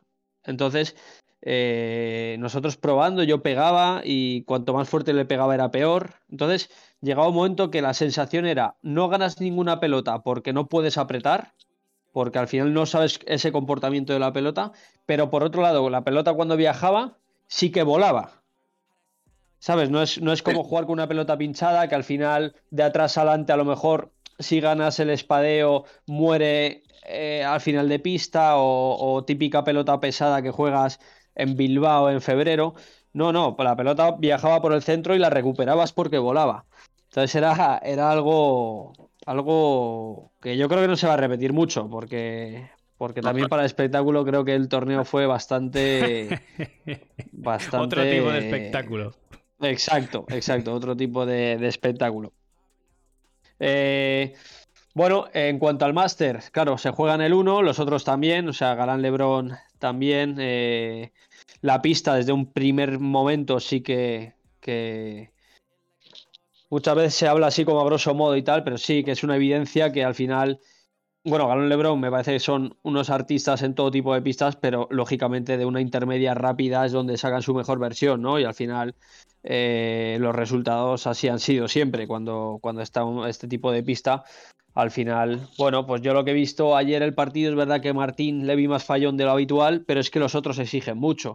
Entonces, esa exigencia al final en la que eh, yo, yo ya de entrada el partido contra estos, o sea, contra Tapia y, y Sancho lo veía muy complicado. Creo que es una pareja brutal. Eh, o sea, creo que esa pareja se dejaron el partido en México en octavos de final, pero bueno, también yo lo achaco un poco, creo, a, las condiciones y el resto han clavado casi todos finales. Eh, es una pareja que juega muy bien en todo tipo de superficies y luego al final, a mí la sensación que me dio ayer, que se dejó alguna pelota más Martín, a lo mejor pues un poco la presión y tal, es que la única vía de escape que había por los cuatro lados era el globo rápido a Martín, ¿no? Eh, por el otro lado, Sancho, Tapia, Paco, todo lo que venía por arriba lo, ganaban. Entonces, eh, esa, a ese nivel, una pequeña vía de escape eh, es, es, una autopista. Entonces, bueno, y eso, y tampoco creo que estuvo tan, tan acertado. Y bueno, y sin quitar mérito a, a Sancho y a, Tapia porque son un parejón y hicieron un partidazo. En, en, esa, en esa semi, para vosotros, y, em, dentro, dentro de esa pareja de, de Sancho y, Tapia, ¿A quién visteis eh, con mayor eh, liderazgo, con más punch o un poco con un poco más de presencia, Tapia o a Sancho? Porque yo te digo, Sancho eh, en México, como tú decías, yo lo, vi como, pues eso, con una trapa importante y estaba como, como plof, ¿no? Así como desenchufado. Con, el juego aéreo estaba así como, como que no tenía las ideas muy claras, como tú dices, por las circunstancias, ¿no? Pero lo vi como muy desenchufado. Y el Sancho que yo vi aquí, en esa pista medio rápida, que en principio no es, eh, o sea, en principio es el medio de, más de Tapia, ¿no? Es donde Tapia vuela y donde se siente más cómodo y donde saca su mejor versión. Mi sensación fue eh, un Sanjo que salió a comérselos y, con una intensidad yendo de atrás para adelante intenso, pegándole la pelota. Mi sensación es que eh, lideró el partido. No sé si también os dio esa misma sensación a vosotros. Totalmente. Yo te digo que desde el calentamiento, cuando le ves eh, la actitud corporal que tiene, la tranquilidad, está dos pulsaciones como debería estar a 180. Cuando el resto están nerviosos, él domina el escenario, está en un sitio donde a Sancho esas cosas le, gustan y hay jugadores que no, ¿eh? jugadores, como Peter, vosotros lo sabéis, jugadores que con la presión no rinden igual y que se meten unas semifinales de un máster y les puede, oye, y en la noche anterior pues no duermen y, y vas y el día ya vas torcido, no tienes el mismo humor y a Sancho esas cosas eh, pues le, gustan. Y pasó, mira, me recordó mucho, mucho, mucho, creo que es la despedida de Juan y Vela, eh, que creo que es un máster también, si no me equivoco. Es a cinco sets. Es la final, es la final del máster. La final. Que, nadie contaba con que Sancho y Maxi podían darle la campanada. Y porque era la despedida de Juan y Vela, todos esperábamos que lo dejaran en lo más alto. Y Sancho se marca un partido un poco en la línea de lo de ayer reclamando mucho el protagonismo para pegar a la pelota, manejando el timing del partido. Entonces me dio un poco esa sensación. Claro, ¿qué pasa? Que al final al lado tienes a un jugador como es Tapia que entra mucho por los ojos, porque hace cosas que están solo a, la altura de unos pocos privilegiados. Tiene un remate que si no es el del circuito, está en el top 2, top 3, por ejemplo. Tiene una capacidad para recuperar pelotas que igual está en el top 2, top 3. Y el día que se da todo para que Agustín eh, esté cómodo, se sienta cómodo, se sienta a favor de corriente. Eh, Agustín es un jugador hiper ultra peligroso para cualquier pareja en el circuito. Pero para mí, lo de Sancho ayer, creo que incide mucho la versión de Sancho con la versión de, Martín, que es lo que está diciendo Peter. El globo rápido para escapar sobre Martín le, le obliga también a una toma de decisiones muchas veces errática. Se prueba con la pegada, muchas veces cuando no tiene por qué probar, se intenta animarse a la fiesta para intentar eh, ganar confianza, no la gana, eso le vuelve a hacer entrar en un bucle en el que eh, la volea tiene un par ahí que no sabe cómo, cómo salir. Entonces, ahí cuando te metes en ese, en ese terreno en el que Sancho se mueve tan tan bien, que es un poco a, donde llevó a Lebron en, Argentina, es que Sancho a lo mejor, vamos, muy probablemente es el mejor jugador del mundo. Si te metes a su ritmo, es el mejor jugador del mundo, porque tiene muy claro eh, cuáles son sus virtudes y te maneja con el arriba y abajo, te tira el globo y otra vez abajo. Y el, y el bote pronto sé que tiene eh, todo el rato. Y ahí, claro, te va atrapando, te va atrapando y Martín poco a poco pues fue entrando ahí. Paco intentó tirar. Paco, eh, que para mí es el jugador, eh, el mejor jugador de la temporada, por estado de forma, por capacidad de liderazgo, o sea, a mí me ha, sorprendido mucho, bueno, me ha sorprendido mucho, desde hace un año y de Campeonato de España 2020 yo eh, digo siempre que estoy comandando ese, ese barco, porque para mí, de verdad, creo que es el jugador más en forma de esta, de esta temporada.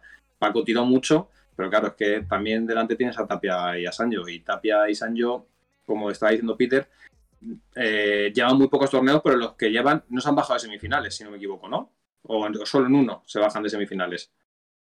Sí, yo creo que sí, los octavos esos de México, y el resto. Bueno, sí, unos cuartos que perdieron con, con Vela y Coello, me parece. Sí, puede ser. Es el primer partido que juegan. Puede ser, entonces.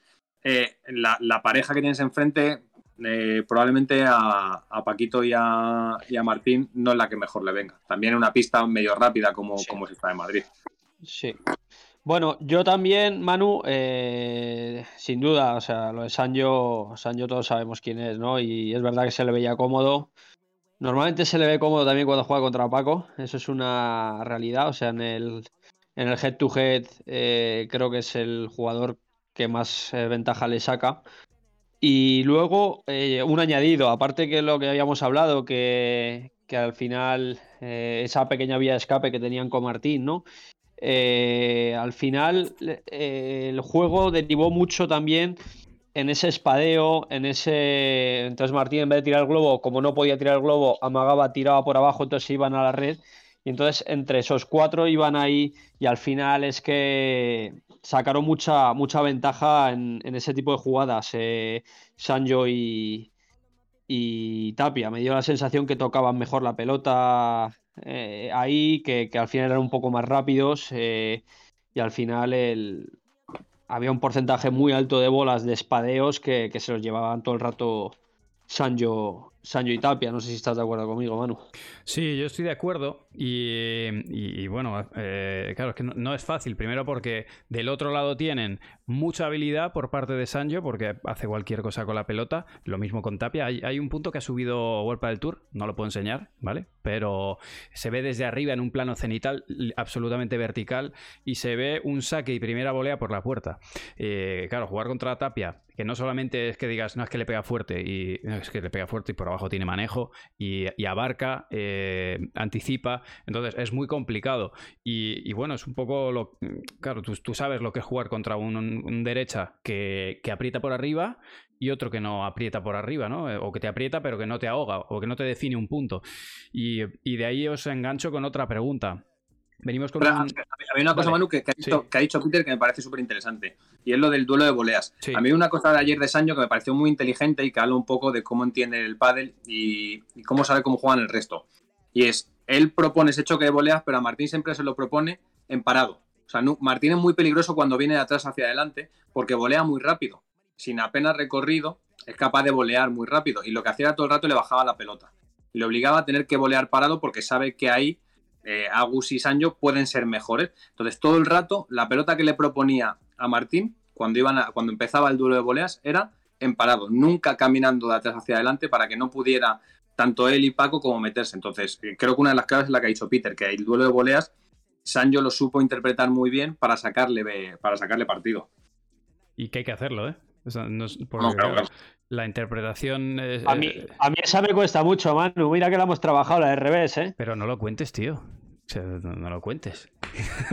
ahora, te encuentras a alguno que te esté mirando aquí el chat y, te las tira todas ahí, a chiquita de revés. Probablemente ya, me haya ganado eh, en, el chat. me cago en la mar. Eh, quería hilaros esta pregunta con otra, y es, bueno, Paquito, y, Paquito y Martín vienen con un final de temporada, una, recta final brutal, en la que sí que es cierto que prevalecen las, las pistas tirando a medio lentas o lentas. Eh, ¿Consideráis que esto eh, ha sido un, incentivo o, un refuerzo para que ellos puedan estar ahí o, consideráis que era meritorio y en otro tipo de pistas también hubieran podido llegar a, alcanzar esos grandísimos resultados? Sin quitarles mérito, ¿eh? simplemente consideráis que esto es un factor extra para mí hay otro más determinante, sinceramente, que ese. Y, no, y para nada desmerezco la temporada de Paquito y de Martín, que, o sea, para nada. estamos hablando del jugador para mí más en forma de esta temporada y de jugador que más ha evolucionado probablemente en este año que Martín. Pero para mí la ruptura de Vela Sancho les despeja el camino en los cuadros. Porque Martín y Paco se tendrían que enfrentar en semifinales con Vela Sancho, que era la pareja número dos, que lleva tres títulos o dos títulos, si no me equivoco, y cuando se produce esa ruptura, a medida que, rompen Sancho y Vela, ellos crecen. Y no es casualidad tampoco. Y es porque, evidentemente, no digo que sean más fáciles los enfrentamientos, pero se aprovechan de un impasse de adaptación que tienen las nuevas parejas.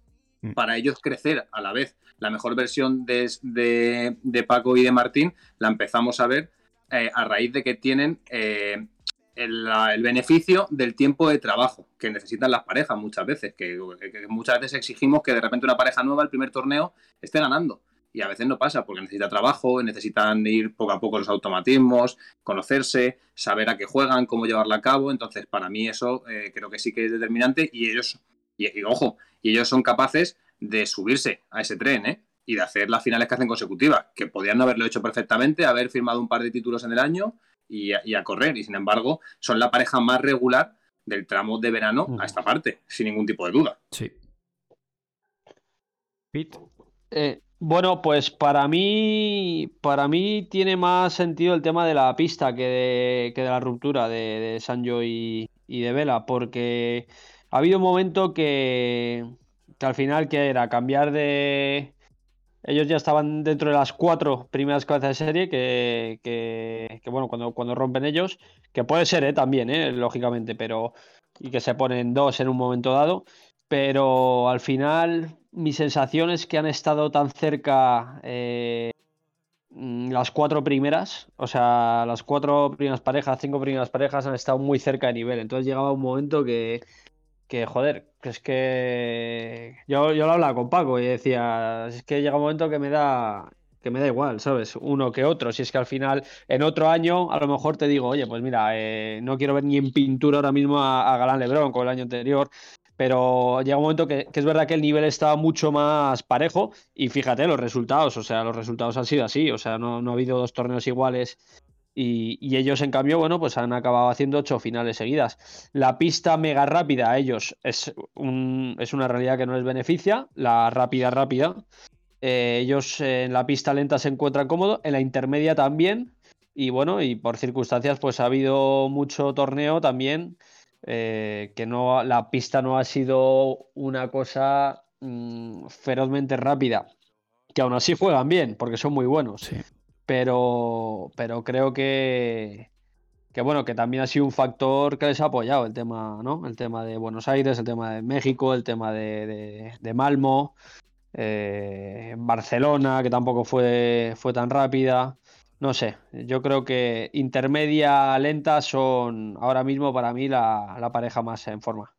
Yo, yo, sí estoy de acuerdo que evidentemente la pista influye mucho y en pista eh, medio lenta, lenta, son la mejor pareja que hay en el circuito, pero estaba mirando un poco eh, por dónde venía, o sea, si más allá de la sensación que yo tenía eh, con respecto a la, la ruptura de Sanjo Vela, la ruptura de Sanjo y Vela, si no me equivoco, se produce eh, finales de septiembre y justo desde entonces es cuando, bueno, ya vienen de arte, vienen de, la vienen de Cerdeña, que son finalistas, eh, Paquito y Martín, que es el 12 de septiembre, pero es justo desde entonces cuando ellos se meten en todas las finales de forma consecutiva. Entonces creo que sí que hay una relación directa entre... Bueno, ya Alberto, pero es que el siguiente torneo fue Barcelona y ganan el máster. Entonces eso, ahí es cuando ya se...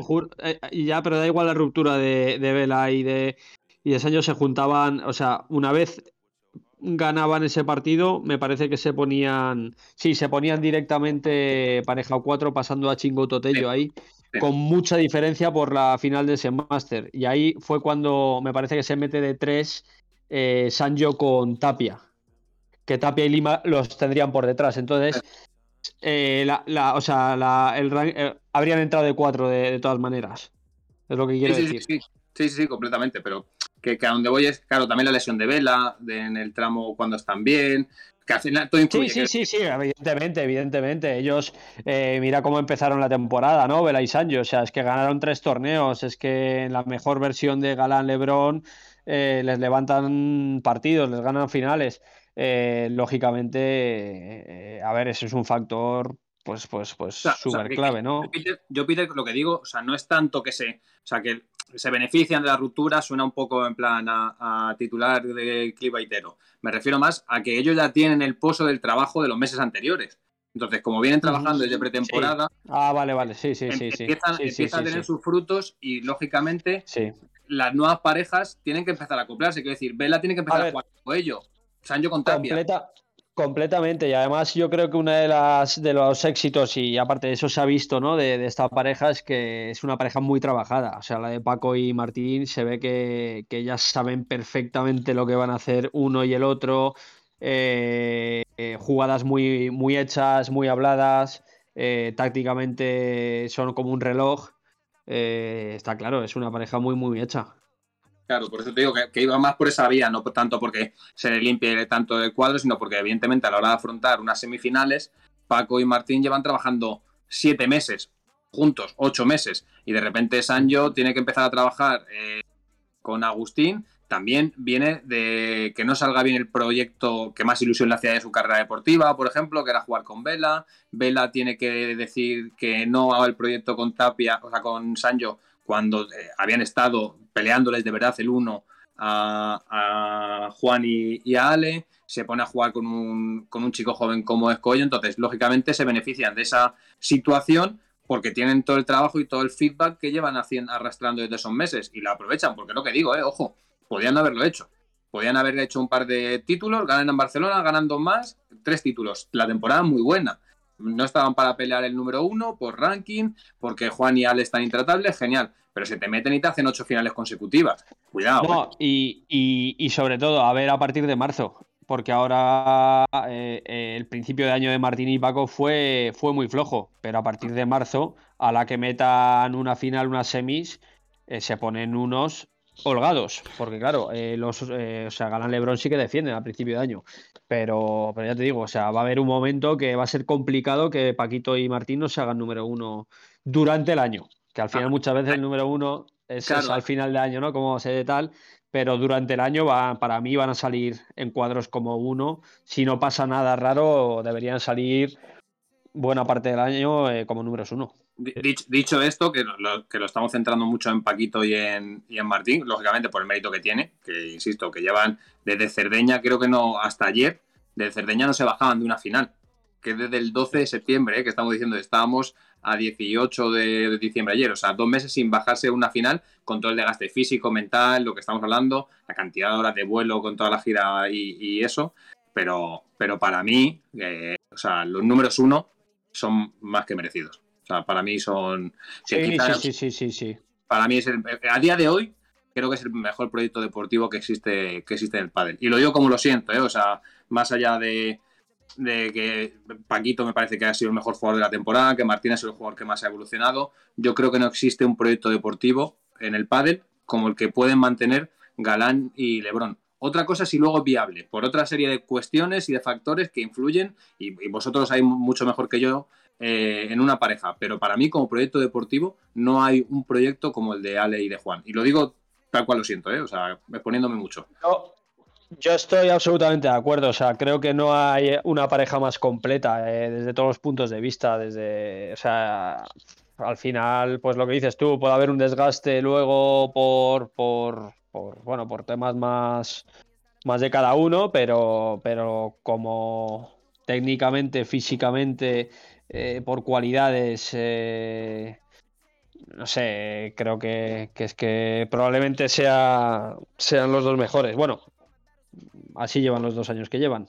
bueno, y es que hoy, hoy estaba leyendo la felicitación de Vela. Claro, es que eh, Juan lleva tres años como número uno.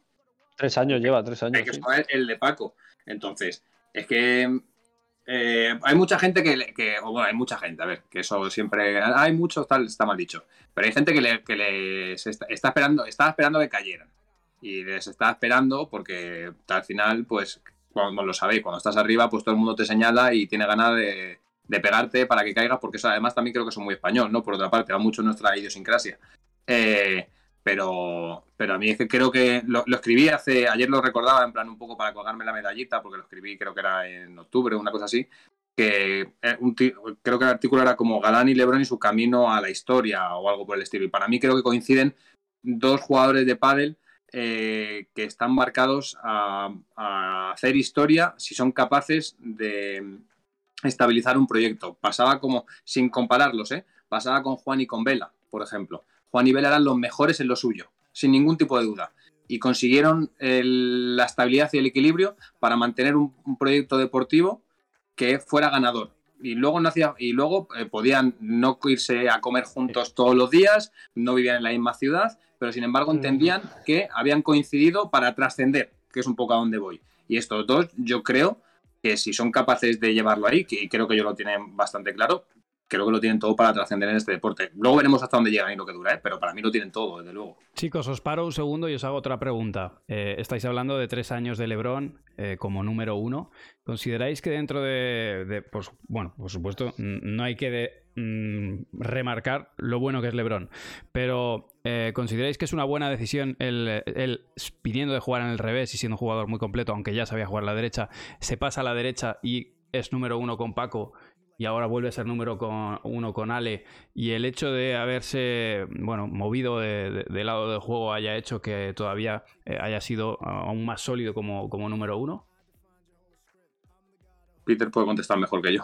Sí, eh, a ver, mira, yo tuve la suerte de hacer la pretemporada entera con ellos, el momento que Lebron se pasa a la derecha. Eh, y empieza el proyecto con, Paco, porque yo también entrenaba en esa época con, Ramiro Choya, entonces eh, tuve la suerte de ese año de coincidir con, con, con Lebron, con Paquito y con Alex Ruiz. Eh, a ver, era impresionante lo de Lebron, al fin, o sea, de verdad, era impresionante cómo iba mejorando por minutos. él llevaba ya jugando en el revés prácticamente toda su etapa profesional y es que es tan sumamente bueno, de verdad. O sea, es que para mí, yo siempre lo digo, o sea, para mí, o sea, lo que es golpe a golpe técnicamente y pues, cómo juega, para mí es el mejor. O sea, es que creo que ese, de verdad, o sea, creo que, que si ponemos aquí una, una lista y nos podemos a poner venga, golpes uno por uno, derecha, revés, con pared, bajada, remate, eh, top 5 del mundo está en todas. O sea, es, abismal lo de, lo de Lebron. Físicamente luego es un portento. Y de verdad, ¿cómo, cómo entendía, ¿no? ¿Cómo entendía? Y para mí, lógicamente es verdad que, bueno, ha sido número uno a la derecha, eh, ya es... para mí es que es un jugador de derecha único. Y en el revés creo que, es lógicamente uno de los mejores, pero que marca más la diferencia a día de hoy en la derecha. En el revés podría ser uno más. Para mí, marca, para mí, para mí marca más la diferencia en la derecha que lo que podría marcarla en el revés. Es mi opinión personal, que no, no, tiene por qué ser así, ¿eh? pero la mía, mi sensación es esa, que en la derecha, cómo toma las decisiones, eh, cómo va cambiando el juego desde la derecha es muy complicado, de verdad. O sea, bueno, es que es único. La mm, derecha es que lo que es hace único. es único. Ha cambiado, ha cambiado el concepto de drive por completo. Lo ha cambiado. O sea, lo ha llevado a un sitio en el que no estaba antes. El drive era otra cosa. El jugador de drive en el padre era otra cosa y de repente. Hoy LeBron ha ganado una final sin tocar una bandeja, siendo un jugador de derecha. No ha tocado una bandeja. Y lo que defiende, ¿eh? Y cómo defiende, y cómo pasa de atrás adelante, y cómo se mueve. pero pero, o sea, ya no es un tema de solo de pegada, porque sí que es verdad que cada vez los derechos son más pegadores, ¿sabes? Son más pegadores, hay un... Es, es, es, la manera que tiene, ¿no? De, de, de repartir el juego, de, ese... O sea, ese surtido de, tiros que tiene constante. Claro, claro. Eh, yo voy por ahí, Peter. O sea, no, voy solo de que cada bola que vuele le pega, sino que tiene, la tiene, la capacidad de decidir dejarla pasar para eh, contraatacar desde la salida de pared te achica espacio, o sea, te achica espacio desde el resto de una forma que es alucinante. Te elimina la transición por completo. O sea, es que no tiene transición. Tampoco la tiene Ale, ojo, eh, que a mí es una cosa como pareja que creo que es lo mejor que tienen. No existe la transición en ellos. Alex se expone como no se expone ningún jugador de pádel, creo que es de Juan Martín Díaz y es capaz de salir airoso de, ahí constantemente. Pero es que lo de Lebron, esa agilidad que tiene de pies, eh, eh, el timing que tiene para poder salir eh, limpio de la jugada siempre, pero a mí lo de hoy me parece alucinante. O sea, ¿quién nos iba a decir hace cinco años que un drive iba a ganar un Master Final, la prueba más importante del circuito World del Tour, sin hacer una bandeja? Que no ha hecho una bandeja. Entonces, eso te dice por dónde ha llevado la figura del jugador de derecha. Lo que pasa es que lo, lo soporta él. A nivel regular, lo soporta él el resto de jóvenes, esa New Wave, tal, que a mí me gusta mucho decir, todavía no están para eso. Galán y Lebron sí han llevado un proceso. Es que no nos podemos olvidar, yo estaba escribiendo sobre ello. Eh, no nos podemos olvidar de dónde viene todo esto. En 2020, en el primer torneo, en semifinales, están a punto de irse a casa. A punto, a una pelota, a un remate de estupa. Y hacen final. Paquito y Lima, que eran el proyecto llamado a ser el número uno, ganan el primer máster de la temporada. Y de repente todo para por completo. Y ellos sacan ventaja de una cuestión vital, y es que son más jóvenes y cogen el pico de forma antes. Y el, y el proceso de los primeros torneos les da mucho, eh, no solo en, términos de títulos y deportivos, sino en términos de confianza. Y que, era, Madrid. Y, añádele, perdóname, y añádele que los cinco o los cuatro torneos seguidos fueron en Madrid Arena, que la pelota volaba como.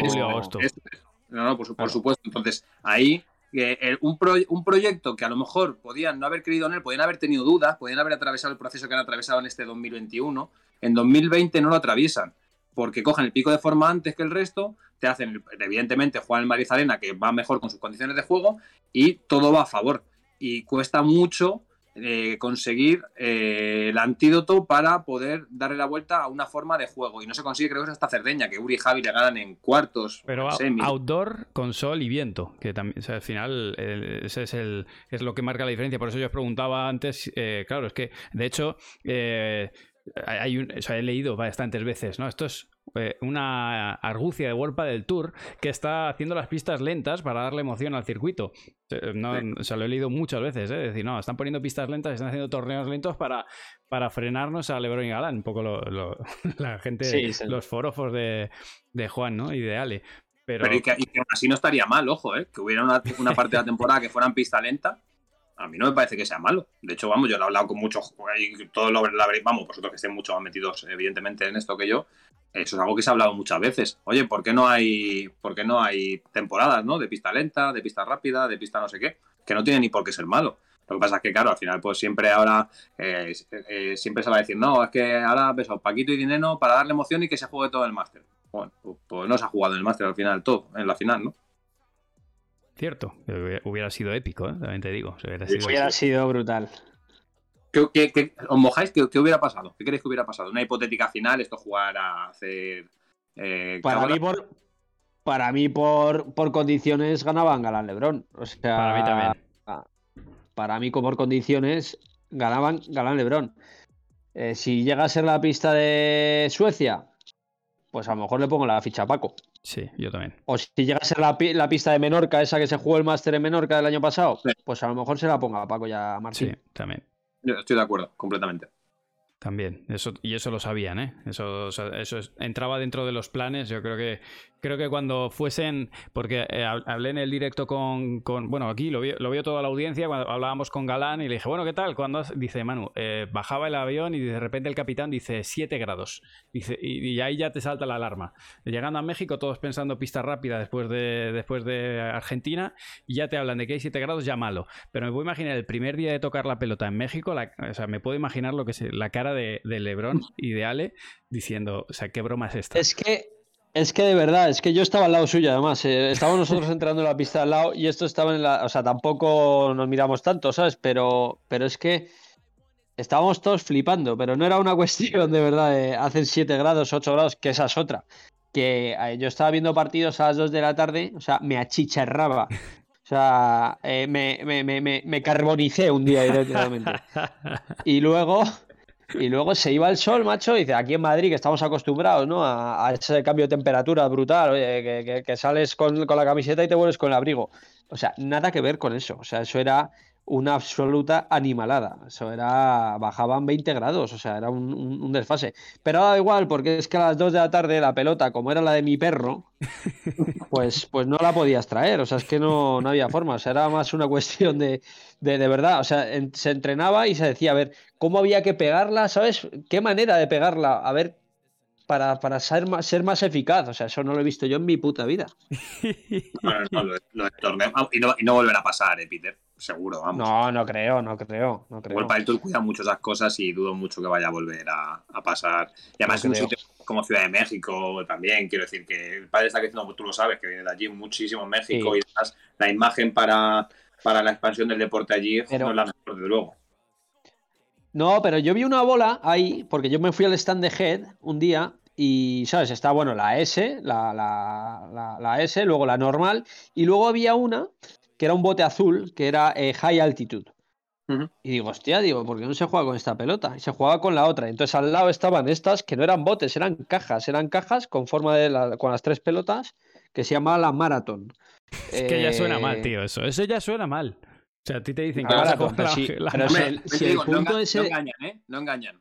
Si se llama Si maratón, el punto no ese de, de Chingoto Tello fueron 6 minutos 48 segundos, que estaba yo en la grada, aparte pasando un calor del infierno, te, me dio, quería morir. te dio tiempo a ir al baño. Pero, volver. pero, pero no yo, o sea, yo miraba a la gente y la gente se quería morir. O sea, ¿esto qué es? Y aparte era 1-1, nada, 15 o algo así. Digo, hostia, ¿cómo siga esto así? Tú imagínate a Lalo co- comentándola, que, que, que decía, Bueno, la, toca... Se, se mueres. Se queda sin voz, se queda sin voz. Le tienen, le tienen que sacar de ahí al pobre en plan. Claro, seis minutos y medio. Te digo, yo no lo quiero para mí, ¿eh? Como narrador. A mí no me des un punto de seis minutos y medio porque no sé dónde meterme. O sea, llega un momento en el que dices, necesito respirar. Dimito, dimito. Total, total, total, total. Pero eso, pero aún, aún así yo creo que que Galán, que, volviendo a lo de Galán y Lebron, yo es que, o sea, yo estoy quizá un poco sorprendido pues, de lo que son capaces de hacer, porque este año, para mí el 2021 era la temporada que de verdad era medible, su proyecto, por lo que digo antes, creo que el 2020, en cierta medida, sin, sin quitarles valor, pero tiene sus explicaciones, 2021 era la temporada en la que se podía variar realmente cuál era el proyecto de Galán y Lebron. Y si de verdad lo que todos decíamos de a, dónde están eh, llamados, tal, la comparación esta que, que empezó a generarse con, con Vela y, y Juan, eh, para mí este era el año y el año pasado hacen seis torneos, es verdad que de, un, de un, una propuesta eh, menor por las circunstancias que eran, pero es que este año te ganan siete, que te ganan uno más y la efectividad el año pasado creo que era del 88% de partidos ganados y este año estarán del 83, 84. Entonces, ante eso, ¿qué vas a decir? Pues es que son. Es que lo tienen todo. Es que para mí lo tienen absolutamente todo. Luego a ver si son capaces de, que convivan el resto de cosas tan importantes, porque tenemos. Tú, Manu, lo, sabes porque vives dentro de los proyectos deportivos, pero Peter es, Peter es jugador. Eh, yo hace no mucho hablaba con un jugador muy top y me decía que no sabes lo difícil que es convivir con otro jugador. Dices que es como una pareja, entre comillas, impuesta muchas veces, con la que compartes absolutamente todo durante, pues ahora lo estamos viendo, se han tirado un mes fuera de casa conviviendo. Y pues evidentemente puede haber roces, puede haber cosas que no compartas, porque si tú no compartes cosas con tu pareja que eliges, pues con alguien que compartes solo una faceta de tu vida, puede no compartir muchas cosas y eso puede llevar a desgaste y es algo normal. Y, lo que, y para mí por eso está la temporada en la que realmente se podía medir, no solo a nivel deportivo, sino a nivel de proyecto, de si eran capaces de salvar el ruido, de salvar los silencios, de salvar cuando las cosas no van bien y, te vas a casa pensando, ¿es, este o no es este? ¿O mejor con este otro o no mejor con este otro? Entonces, para mí, esta temporada y la temporada es que el 2020, 6 títulos, 2021, 7. Total. Y 2022, mm, en la que se vaticinan eh, cambios de parejas, en la que empezamos a competir en febrero en Miami, eh, del cual es gobernador eh, Peter Alonso, o si no va a ser nombrado en breve. Y, ojo, porque vamos a tener menos tiempo. Va a haber cambios, o por lo menos se vaticinan que, aunque no se han publicado. ¿Cuándo, en, caso de producirse algún cambio, ¿qué fecha creéis que. En, qué, momento creéis que empezarán a, caer las bombas? Yo creo que. Yo, creo. Vamos a ver, si cae alguna bomba de arriba, que luego se hará el efecto dominó como siempre. Eh, Ahora parece, yo creo que no se va a mover tanto, pero yo os aseguro que hace dos semanas se hablaba de todo, ¿eh? O sea, y, entre los jugadores. Sí, sí, sí. Y aparte, entre los jugadores, que no sabes cómo disfruté, porque te voy a contar una anécdota, eh, Manu. estas cosas me eh, gustan mucho, a mí y a toda la audiencia. Claro, yo llevaba. Yo jugué solo dos torneos este año, ¿no? Entonces luego, pues no, no, no jugué más. Entonces, bueno, pues joder, pues al final les echas mucho de menos. Y yo, yo tengo muy buena relación con, con casi todos y tal. Y estábamos ahí eh, en la zona de jugadores de, México, en una, sala y tal, eh, viendo el partido de, no, no voy a decir de quién, eh, y éramos como 11 jugadores, 11, 12 jugadores. Y como siempre, o sea, o sea soltando basura a toneladas. Obvio. Entonces, lo, lo, lo estamos viendo en la pantalla y siempre, es verdad, pero porque esto es así, pues al final cuando hay sorpresas y tal, pues vas un poco, o, siempre, ah, pues un poco el de, abajo, ¿no? A ver si, a ver si tal.